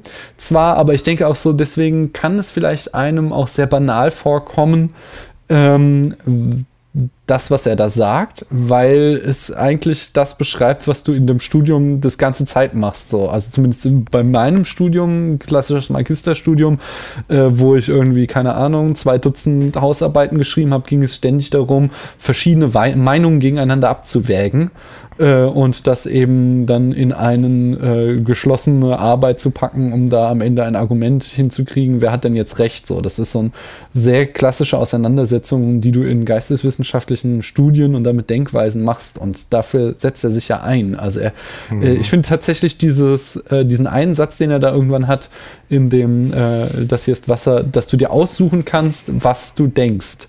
Ähm, das finde ich so eine ganz spannende Sache, weil ich glaube, das ist tatsächlich etwas, ähm, was äh, viele Leute nicht können. Und das ist deswegen, glaube ich, auch mhm. für viele so dieser Gedanke äh, sehr erfrischend und neu wirkt, weil ähm, gerade wenn du jetzt irgendwie dich viel so im Internet aufhältst und da viel in dieser Nerd-Bubble bist, mhm die sind halt alle zum Beispiel sehr stark durch Naturwissenschaften und durch äh, Programmieren und so geprägt. Und da hast du halt immer sehr logische Wenn-Dann-Beziehungen. Und äh, mhm. oft sind die so, dass die komplexe Situationen nicht verstehen können. So, so also das ist, klingt jetzt total arrogant, das meine ich nicht. Nein, aber nicht, du liest, naja, du liest oft irgendwie so Blogbeiträge. Es ist mal ganz, ganz blatt, ganz schlimm finde ich Fefe da. Äh, vielleicht kennt ihn jemand, äh, blogfefe.de, genau, das ist so ein einer der größten deutschen Nerd-Kultur-Blogs, sag ich mal, der halt irgendwie, der schaut sich irgendeine ähm, politische Situation an und sagt dann, ja, das, das verstehe ich nicht, das ist doch ganz klar. Man hat A, B und das führt konsequent mhm. zu C und dass die das nicht machen, zeigt doch nur, dass sie doof sind.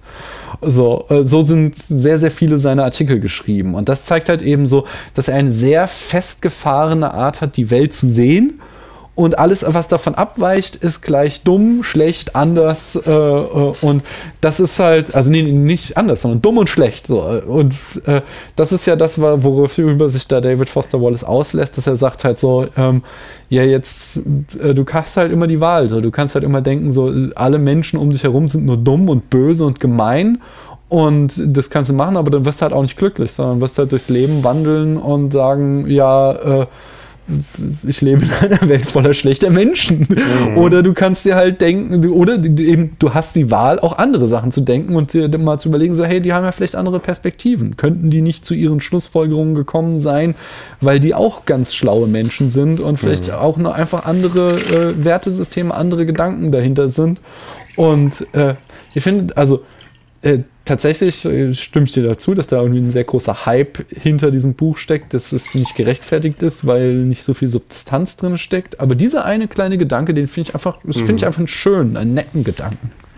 Ja, also das, äh, klar, das, das ja, da kann ich dir zustimmen. Ich glaube jetzt, mir ist gerade, ich glaube tatsächlich, ich sagte ja eben, ich bin Erziehungswissenschaftler und irgendwie, ich, mein ganzes Studium ging es halt genau um diese Fragen, ja. Und äh, für uns, also für, für, uns bei uns im Studium war das halt, ist es halt immer die Frage der Bildung gewesen. Und ich mhm. glaube deswegen unter dem Kontext ist das, was er da schreibt, wirklich total banal. Und vielleicht weil ich gedacht habe, ja, okay, ich habe mich jetzt mein ganzes Studium genau mit diesen Fragen beschäftigt. Und dann, äh, weiß ich nicht, sehe ich dann, wie der David Foster Wallace dieses, diesen Text, diesen Vortrag hält und alle finden das total toll. Ich fand da so ein bisschen so eine, ja, so eine Un, Un, Un, Schieflage irgendwie drin. Naja, egal. Ähm, das, ist, das, ist, ja dann quasi Experten-Laien-Kommunikation. Ja, er genau, konnte nicht genau. deinen Expertenstandard ja. erreichen, aber für die Laien hat er es halt verständlich dargelegt. Genau, genau, das bringt es gut auf den Punkt. Ja, lass uns noch ein bisschen über David Foster Wallace und sein Image reden, weil ich habe das Gefühl, das ist so der, das ist so ein bisschen der, der, der Elefant, der da so im Raum steht. Ähm, weil ja, er doch irgendwie eine faszinierende Figur war und äh, ich glaube, ähm, jetzt gerade auch im Zuge der, der, der Veröffentlichungsgeschichte in Deutschland, dass sich vielleicht in Deutschland auch noch mal so ein bisschen äh, verstärkt hat, so ja, was, was hat er für ein Image, was gab es vielleicht auch so für einen Mythos, der sich so um ihn rankt und da vielleicht können wir das jetzt so zum Abschluss noch ein bisschen ähm, klar machen. Ich fand dafür, äh, Daniel, du sagtest ja, du hättest den Film jetzt nicht so gut gefunden. Mhm. Ähm, was ich aber fand, ich fand, daran, dann wird dieses das Image von ihm wurde da ganz, ganz eigentlich ganz gut deutlich so. Also, ja. ist das ja ist schon, ich fand ihn auch äh, tatsächlich, jetzt muss ich hier kurz äh, mhm.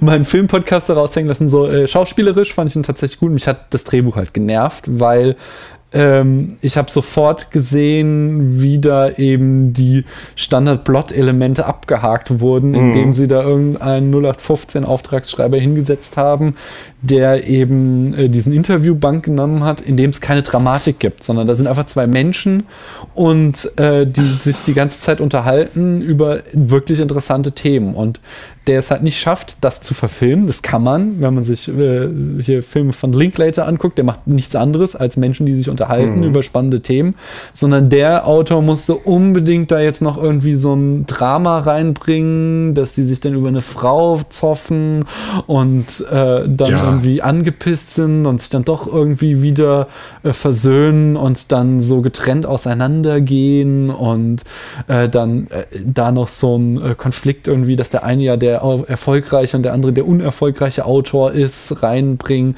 Das, das, hat mich halt alles so genervt, weil ich da tatsächlich so dieses Drehbuchschreiben einmal eins herausgesehen habe. Und äh, deswegen fand ich den Film tatsächlich nicht so toll. Aber so schauspielerisch, besonders ähm, wie, äh, ach, jetzt habe ich den Namen von dem Schauspieler vergessen. Wie der, Jesse Eisenberg? Äh, nee, der, der spielt ja Lipski, sondern ach so. äh, hier. Ähm, ja. Was mit S. Siegel oder so. Genau, genau. Jason Siegel spielt Siegel, ja. äh, David Foster Wallace und der macht das schon echt gut. Der kriegt das, der findet, also ich habe mir auch so diverse YouTube-Videos jetzt in Vorbereitung auf den Podcast angeschaut und der fängt den Typen schon echt ganz gut ein. Ja, ja, er ist, ist so, also er scheint ja irgendwie so ein ja, er kommt ja erstmal rüber, wie so ein bisschen wie so ein Hippie, ja, mit seinem, äh, mit seinem Kopftuch und seinen langen Haaren und so und der kleinen Brille und äh, wie der, wie der Siegel darstellt, ja, so ein bisschen, so ein bisschen tapsig, ja, so ein bisschen wie so ein Riesenbaby, hatte ich manchmal das Gefühl. Vielleicht mein, liegt das auch nur an der Statur von Ziegel und nicht an der nee, die, sind sich da, die sind sich doch sehr ähnlich. Also der war auch also, ähm, also sehr als, groß und ja. auch so nach seiner Sportkarriere, also er hat ja auch, ich weiß nicht, ob wir es erwähnt haben, als Jugendlicher äh, so semi-professionell Tennis gespielt. Mhm, also er doch, war, haben wir erwähnt, ja. Äh, und äh, danach hatte er halt dann auch immer so, so ganz typisch für so Ex-Athleten, so ein bisschen Gewichtsprobleme, dass er halt immer mhm. so ein mhm. bisschen zu dick war, äh, noch so eine Grundathletik in seiner Figur hatte, aber immer so ein paar mhm. Kilo zu viel drauf.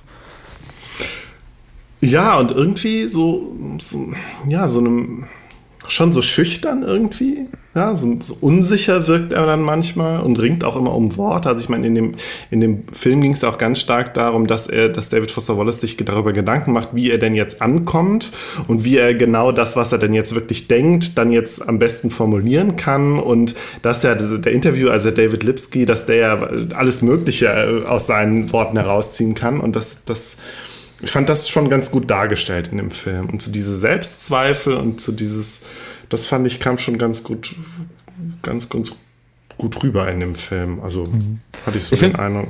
Ich weiß nicht, ob es im Film vorkommt, es kommt äh, eben im Buch vor. Äh, Lipski bringt das an einer Stelle extrem gut auf den Punkt dass äh, es gibt da so eine Bild-Text-Schere. Es gibt halt einerseits immer, du hörst die Worte, die Wallace spricht, ähm, und da ist er immer sehr bescheiden, voller Selbstzweifel und ähm, äh, äh ja, er, ja, also er, er, ist immer sehr, sehr unsicher in dem, was er sagt. Ja. Aber zugleich hast du die ganze Zeit, wenn du ihn reden siehst, ähm, hat er eine äh, Gestik und Mimik, die den Eindruck macht, als wäre er mit Abstand der intelligenteste im Raum und er müsse immer sich mit Kindern unterhalten, um denen zu mhm. erklären, mhm. was jetzt Sache ist. Ja, aber das, äh, ja.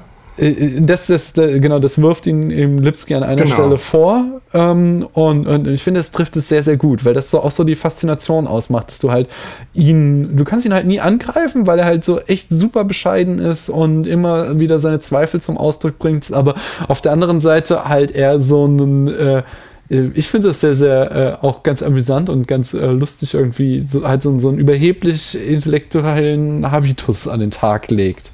Und das dann wieder kontrastiert wird mit diesem, ähm, ich finde es gar nicht hippie-mäßig, sondern er, äh, das war auch ein, so ein totaler Protest, mhm. äh, wie er sich gekleidet hat gegen eben diese äh, intellektuellen Ostküsten äh, ja. Schickeria, sage ich mal, mit ihren Tweed-Jackets und äh, was weiß ich was, läuft er halt da mit Karohemd und eben diesem Kopftuch äh, und den langen, fettigen Haaren rum und macht da mehr so einen auf Cowboy. und das, das ergibt halt so ein sehr schön widersprüchliches Gesamtbild, an dem dem du sich sehr gut reiben kannst.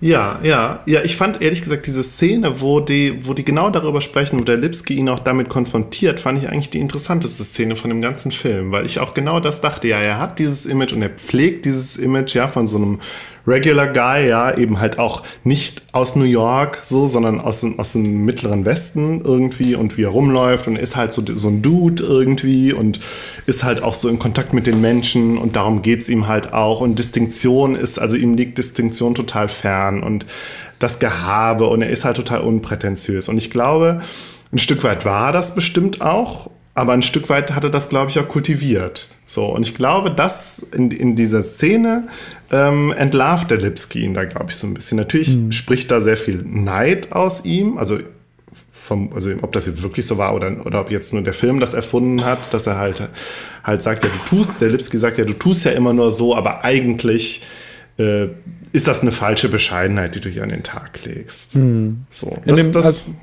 in dem Buch ist das ganz schön gemacht, weil mhm. das immer tatsächlich eben so das Transkript des Interviews ist. Mhm. Und dann steht dazu immer äh, in eckigen Klammern äh, kommentiert von Lipski seine Gedanken dazu. Mhm. Und äh, das merkt man, zieht sich halt auch so das, das ganze Buch, dass er sich die ganze Zeit fragt, ähm, inwieweit äh, ähm, äh, David Foster Wallace mit ihm taktisch agiert und inwieweit er wirklich und äh, ernsthaft hier seine Gefühle zum Ausdruck bringt, mhm. weil er mhm. ihm, er schmiert ihm halt immer wieder Honig ums Maul zum Beispiel und er fragt sich halt die ganze Zeit, macht er das nur äh, eben, damit ich am Ende ein gutes Interview über mhm. ihn schreibe, das, das ihn in einem guten Licht dastehen lässt?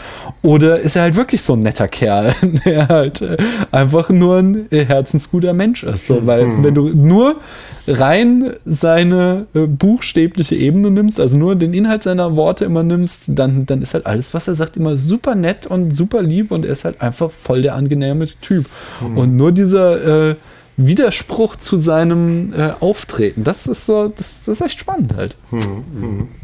Ich habe mir jetzt noch zwei äh, Stichworte aufgeschrieben zu, ja. dem, zu seinem Image, nämlich einmal säkularer Heiliger und Bro-Lord. Das sind alles, äh, das sind. Äh, das letzte möchte ich bitte. Äh, Bro-Lord, ja. Genau, mach doch mal, erklär mal bitte was dazu. Ähm, also, nein, ich habe einen Artikel gelesen, ähm, kommt in die Show Notes, ich weiß nicht mehr, äh, wo, der, wo der genau erschienen ist, wo halt darauf eingegangen wird, äh, wurde, ähm, ja, dass David Foster Wallace ja anscheinend so viele Fans unter jungen Männern hat. Ja? Mhm.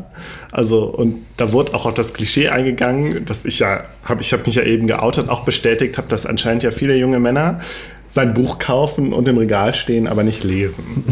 so.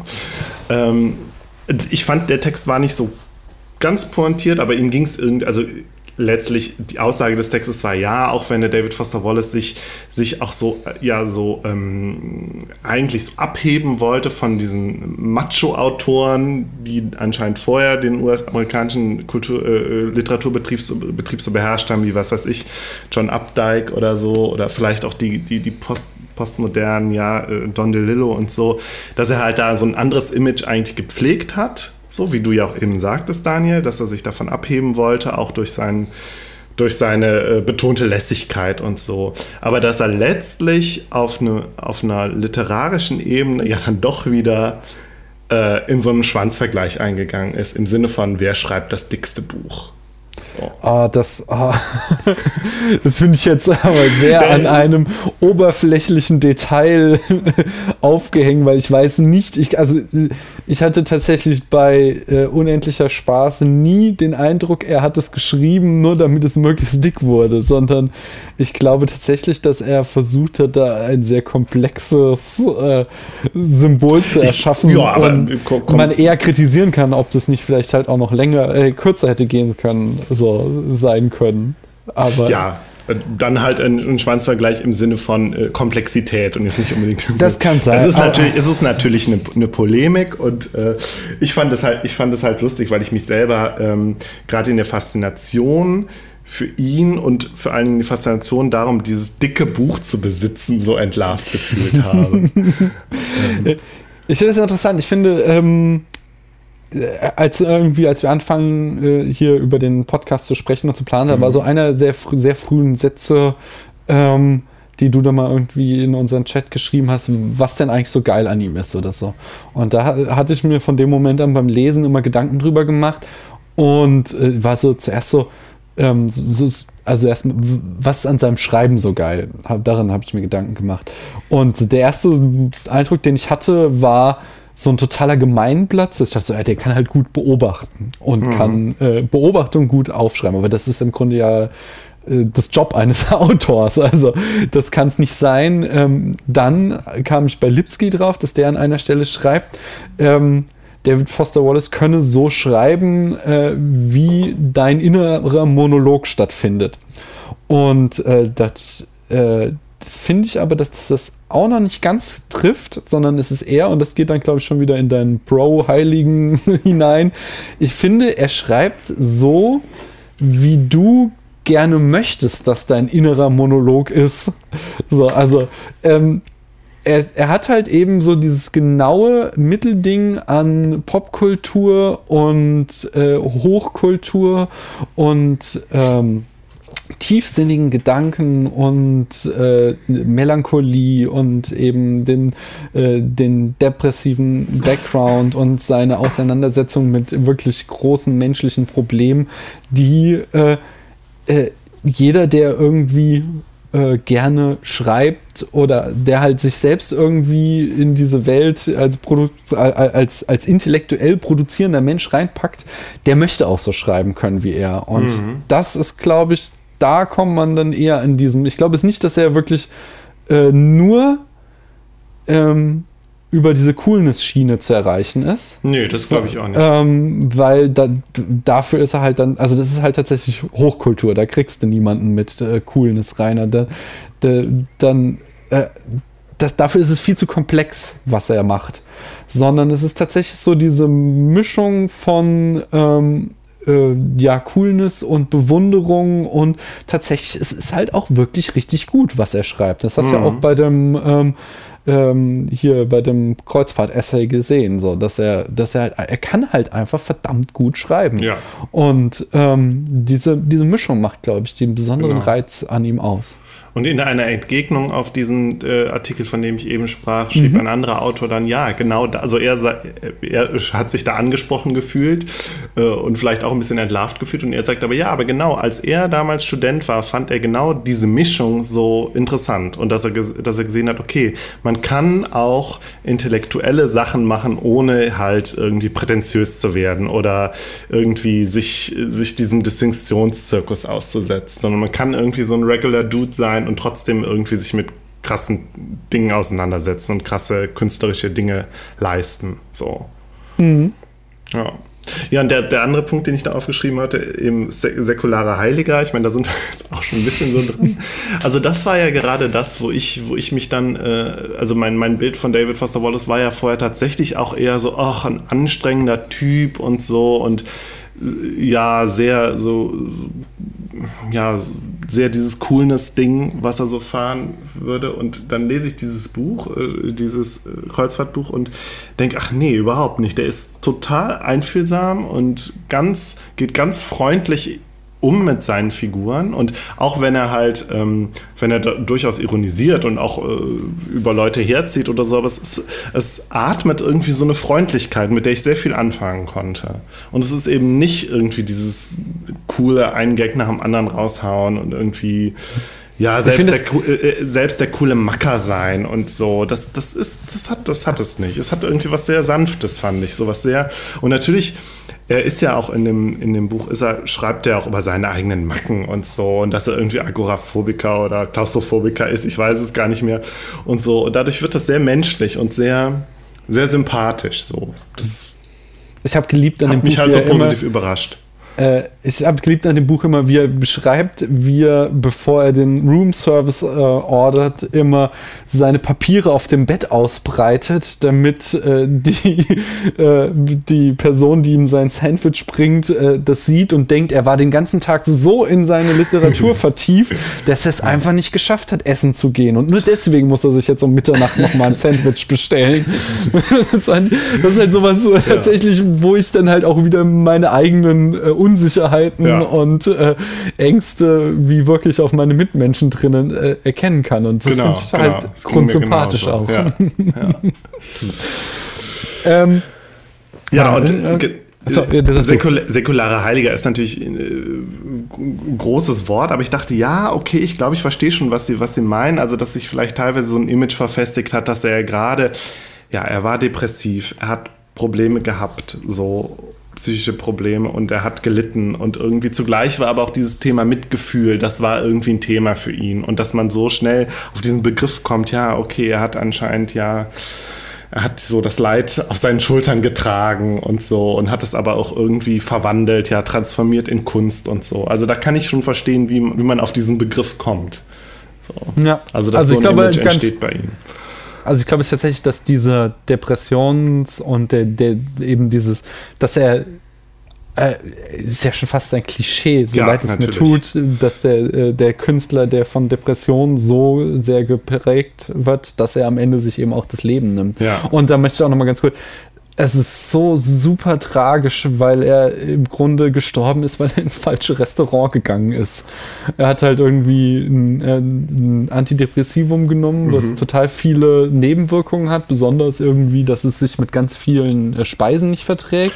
Ach ja, stimmt, und, das stand auch bei Wikipedia. Und ist dann ja. irgendwie mhm. persisch essen gegangen und hat daraufhin so krasse Magenprobleme entwickelt, dass sie es absetzen mussten mhm. und halt versucht haben, ihn auf ein neues Antidepressivum ähm, aufgleiten zu lassen, aber halt es nicht geschafft haben, ihn rechtzeitig hm. richtig einzustellen, sodass halt seine Depression wieder voll ausgebrochen Ach, ist. Und das ist, das ist halt wirklich so, wo du denkst, äh, ja, hier hast du einen, der vielleicht ein Genie ist oder zumindest ein mhm. großer Künstler und der sein ganzes Leben zu leiden hat und im Endeffekt ist es halt wegen Hirnchemie äh, mhm. sein Leben zu früh zu Ende gegangen. Mhm. Das ist so, so tragisch ja. einfach und das, glaube ich, kommt ganz stark eben auch noch in, dieses, in diese Legendenbildung. Auf jeden hinein. Fall, ja, ja, klar. Ja. Ja. Ich habe das Gefühl, das endet gerade, unser Gespräch endet gerade so ein bisschen auf dieser traurigen Note. Nee, mach nochmal, äh, dann mache ich nochmal den nee, also, Umschwung. Also, lest ja. David Foster Wallace, lest diese, also ich tatsächlich muss sagen, ähm, ihr könnt gerne unendlicher Spaß lesen. wenn, ihr, wenn, ihr wenn, ihr, gebildeter seid als ich, werdet ihr da bestimmt äh, noch viel mehr rauslesen können. Es ist total anstrengend und schwierig. Es hat immer wieder auch total tolle Teile. Also ich mochte tatsächlich diesen Erzählstrang mit Gately, diesem, äh, äh er ist so ein trockener Alkoholiker, der mittlerweile so eine Art Aufsichtsperson in diesem Entzug Entzugsheim ist. Ähm, dessen Erzählstrang fand ich ganz, ganz super, denn äh, den besten Teil des ganzen Buches. Äh, aber äh, diese Essays, äh, da denke ich, werde ich mir jetzt auch noch mehr von David Foster Wallace reinziehen, weil besonders eben die, der Kreuzfahrt-Essay, der war, der war auch so unglaublich mhm. lustig. Da gab es immer wieder Szenen, wo ich echt lachen musste, weil er wirklich einen schönen Witz hat. Also mhm. er war nicht nur irgendwie der schwere, tiefsinnige äh, Grübler, sondern er konnte halt auch echt gut und witzig schreiben. Ja.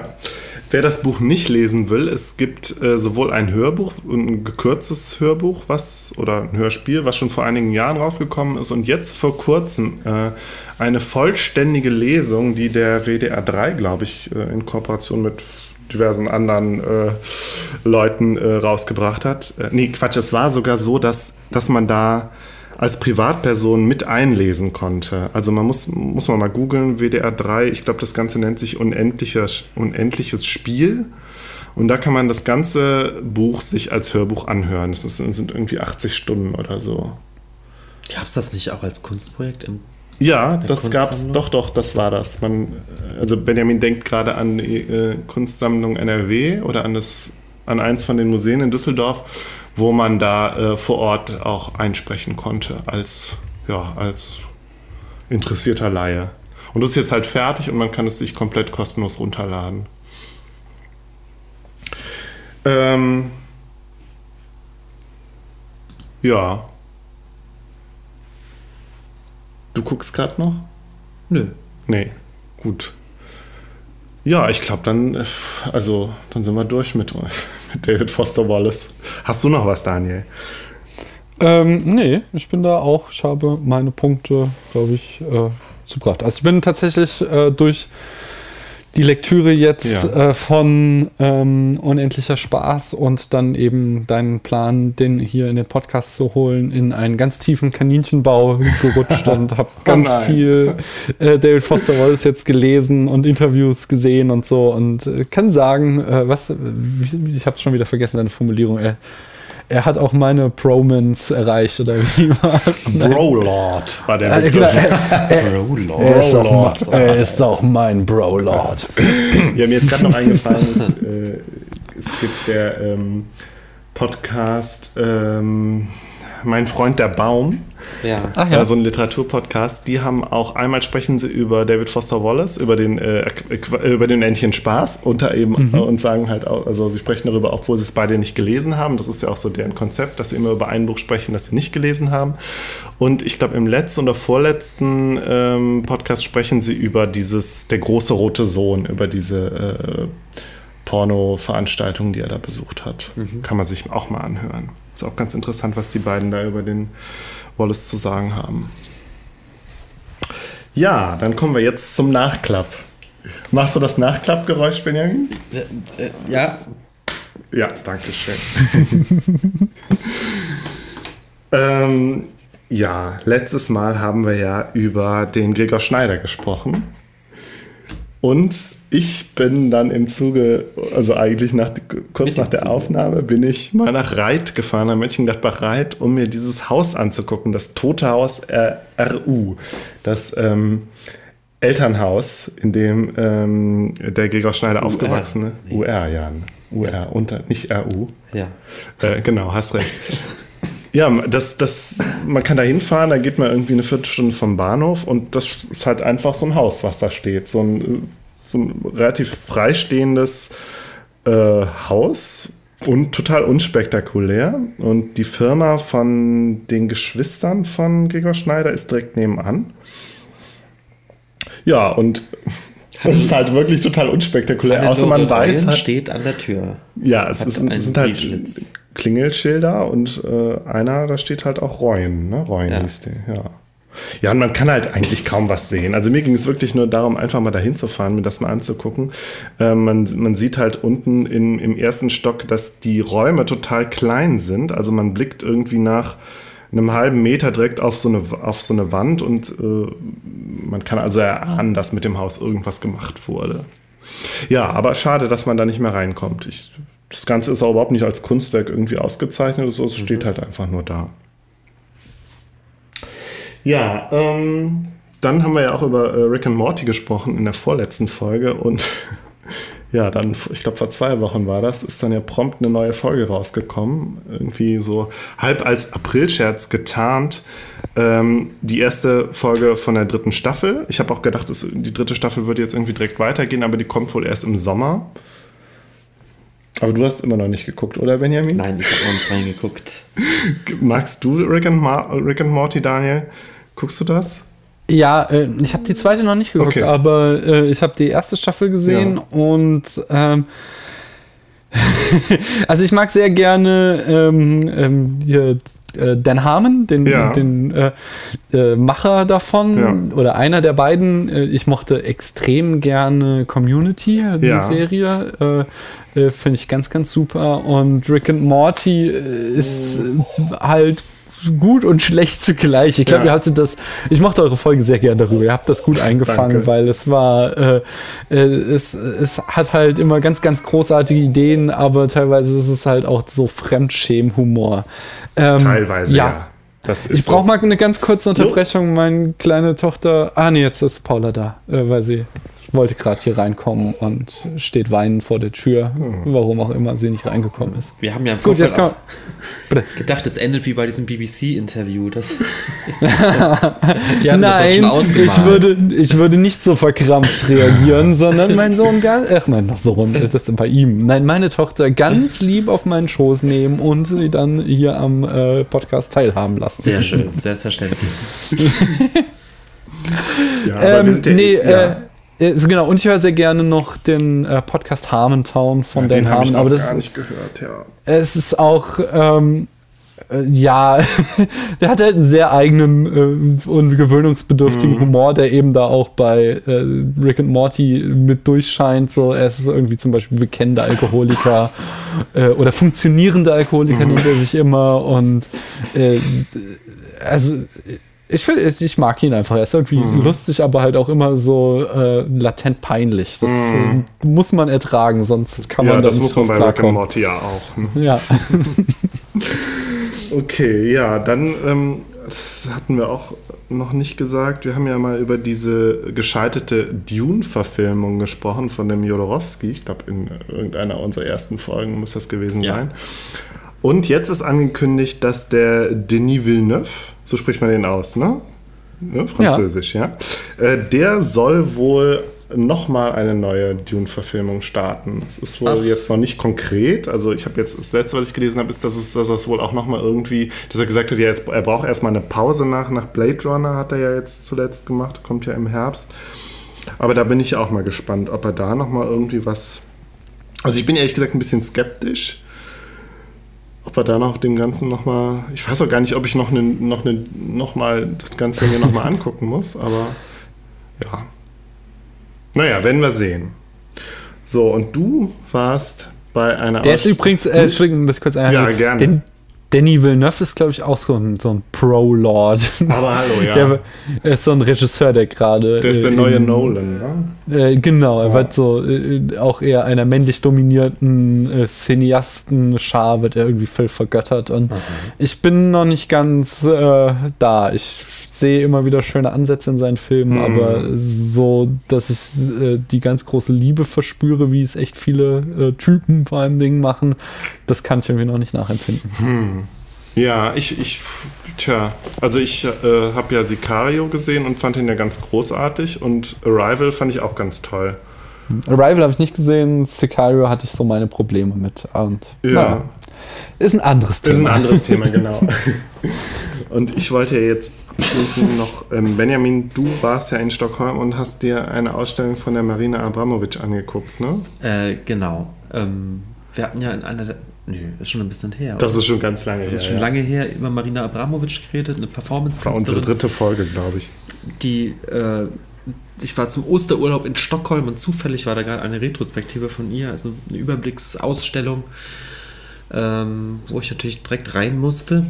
Und äh, ja, die läuft noch und ist sehr schön. Also es ist ja immer so ein, so ein großes Problem, wie man Performance-Kunst mhm. ausstellt. Die äh, Künstlerin selbst ist nicht da gewesen. He was not present. Was the artist was not present. Ähm, was er durchaus hätte sein können, aber ähm, sie hat natürlich die Ausstellung mit konzipiert und äh, es liefen dann aber hauptsächlich Videos von Arbeiten und es waren äh, irgendwelche ähm, ähm, ja, Gegenstände, die sie in ihren Performances äh, mhm. genutzt hatte, waren dann ausgestellt und äh, es gab an, an ich glaube, zwei Stellen gab es dann äh, Leute, die Performances von ihr nachgestellt haben oder in ihrem Auftrag äh, unter ihrer Regie mhm. ähm, irgendwie ausgeführt haben. Und das werden wahrscheinlich Schüler von ihr gewesen sein. Aber jedenfalls eine sehr schöne Ausstellung. Ähm, und eigentlich so ähnlich, wie wir schon sagten, es gibt, sie, sie hat in ihrer Anfangszeit sind das unglaublich tolle Sachen und auch ähm, Dinge, die wirklich extrem sind und unmittelbar auch irgendwie berühren. Und sie kriegt irgendwann dann aber so eine, so eine theatralische, mhm. sehr überinszenierte äh, Richtung in ihren Performances. Das sind dann auch äh, gar nicht mehr unbedingt nur Performances, sondern eben auch Videos und die sind, pff, fand ich jetzt nicht so. Hm. Das äh, rutscht dann so ein bisschen in die Kitsch-Ecke. Ja, ich bin auf sie auch noch aufmerksam geworden, dass ja, glaube ich, Ende letzten Jahres wurde, hat sie ihre Autobiografie veröffentlicht und da gab es dann auch noch mal einige äh, Zeitungsartikel und so und mhm. ja, anscheinend läuft da gerade irgendwas bei der noch. Bei der, bei der läuft noch ja. was. Na gut, so und zum Ende ähm, würde ich gerne noch kurz auf eine, eine Rückmeldung eingehen, die wir bekommen haben. Und zwar hat äh, Ad Postsokratica bei Twitter, ja, nennt sich auch Seltsamsa, ich weiß gar nicht, wie er, wie er wirklich heißt, hat äh, mir bei Twitter eine längliche Nachricht geschrieben. Eine äh, nette Rückmeldung auf unsere letzte Hip-Hop-Folge. Du siehst also, wenn ihr diese das Thema Hip-Hop lässt das uns Thema wirklich nicht los. Mich nicht los. Ja. ja.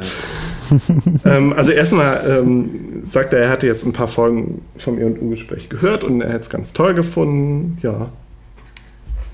Ist natürlich, ja, allgemein, er fand unsere Folge ja, ich gut. dachte, jetzt kommt aber die Hip-Hop-Folge. Nee, nee, nee ähm, und er fand, er findet halt gerade de, deine Ausführung zur Kunst, hat er gesagt, findet, findet er besonders gut. Und er meinte, könnte er als, dem könnte er als Laie auch gut folgen. Das ist schön. Das ist schön, ne? Ein schönes Lob. Ja, und ähm, zum Thema Hip-Hop hat er noch so ein paar Anmerkungen. Und zwar ähm, betont er einerseits nochmal so die künstlerische Qualität von, von, vielen, äh, von vielen Rappern und gerade auch, sagt er auch Haftbefehl und so. Und irgendwie gab es wohl mal so eine Aus, Auszählung des Wortschatzes und da sei ähm, Haftbefehl wohl kurz hinter Goethe gelandet. Mhm. Gut, aber dem, dem haben wir ja auch nie widersprochen. Also, dass es, dass, es, dass es da eine künstlerische Qualität gibt, dem, also wollte ich, das haben wir ja noch nie, du, du grinst gerade so, weil du das ganze Thema, du willst da überhaupt nicht mehr drüber reden, ne? Nee, nee, mach ruhig weiter. Ja, ich mach weiter. Also ja, also künstlerische Qualität ja auf jeden Fall. Ähm, würde ich zustimmen. Ähm, und er sagt aber auch, dass gerade der deutsche Gangster-Rap, gerade so mit, mit Agro Berlin, sagt, er unglücklich gestartet sei. Und ähm, er verweist aber auch darauf, dass, äh, dass, es dass man so eine zunehmende Reflektiertheit unter den Rappern beobachten könnte. Und da verweist er unter anderem ja halt auch auf die Antilopen-Gang, die, über die wir ja auch schon gesprochen haben. Mhm. Ähm, und er betont auch nochmal, dass Hip-Hop ja viel mehr sei als Gangster-Rap, ja, mit Sicherheit. Aber das glaube ich gerade in Deutschland. Also er sagt jetzt mal, in, in Deutschland wäre der Hype halt vor allen Dingen auch nochmal durch so, so Leute wie Casper und Materia nochmal so besonders groß gewesen, geworden in den letzten Jahren. Was ja eigentlich kein, es ist ja kein Gangster-Rap. Die luken schon Art in die, in die hm. Pop. Ja, Pop und sprechen halt auch wirklich vielleicht nochmal ein anderes Publikum an. Hm. Ja. Ähm, ja, und er, verwe er, verweist auf die Doku äh, Evolution of Hip Hop, die gibt es wohl bei Netflix. Okay. Ähm, und ähm, das, das, das kannte ich überhaupt nicht. Es gibt wohl so eine Videoreihe bei YouTube, Epic Rap Battles of History. Kennst du das, Daniel?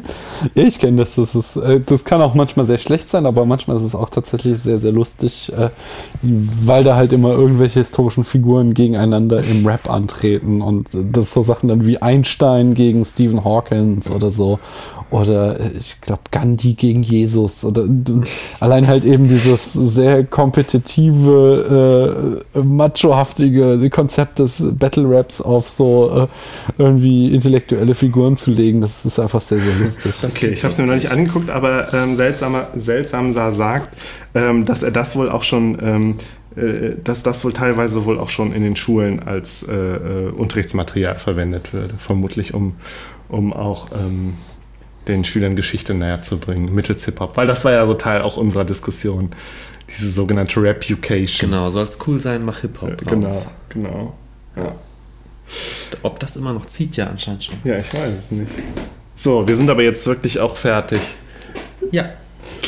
Ja, Daniel, vielen Dank, dass du dabei warst. Es war sehr schön hier gewesen zu sein. Ich hoffe, äh, wir machen da in Zukunft nochmal. Ja, total gerne. Was. Ihr seid gerne auch mal bei uns eingeladen. Ähm, cool. Können wir uns vielleicht einen Film zusammen raussuchen, über den wir mal sprechen. Ja. Es hat, wie gesagt, es hat sehr, sehr viel Spaß gemacht. Ja, ja kommen wir gerne darauf zurück. Also Filme sind ja, bei, also stehen ja eigentlich bei uns auch im Konzept, dass wir auch über Filme sprechen, aber irgendwie so, so, so sonderlich viel haben wir das bis jetzt noch nicht gemacht. Ne? Nee, also, ja. äh, aber da sind wir sehr offen. Ja, genau. Ich, ja. Machen wir. Machen wir. Gut. Wir haben ja unsere Kanäle, ja, wo wir uns austauschen Fall. können. Schön, ja, da freue ich mich. Gut. Dann, ähm, ja, dann bis zum nächsten danke Mal. Danke dir nochmal, Daniel. Und äh, dann bis zum nächsten Mal. Tschüss. Tschüss. Tschüss.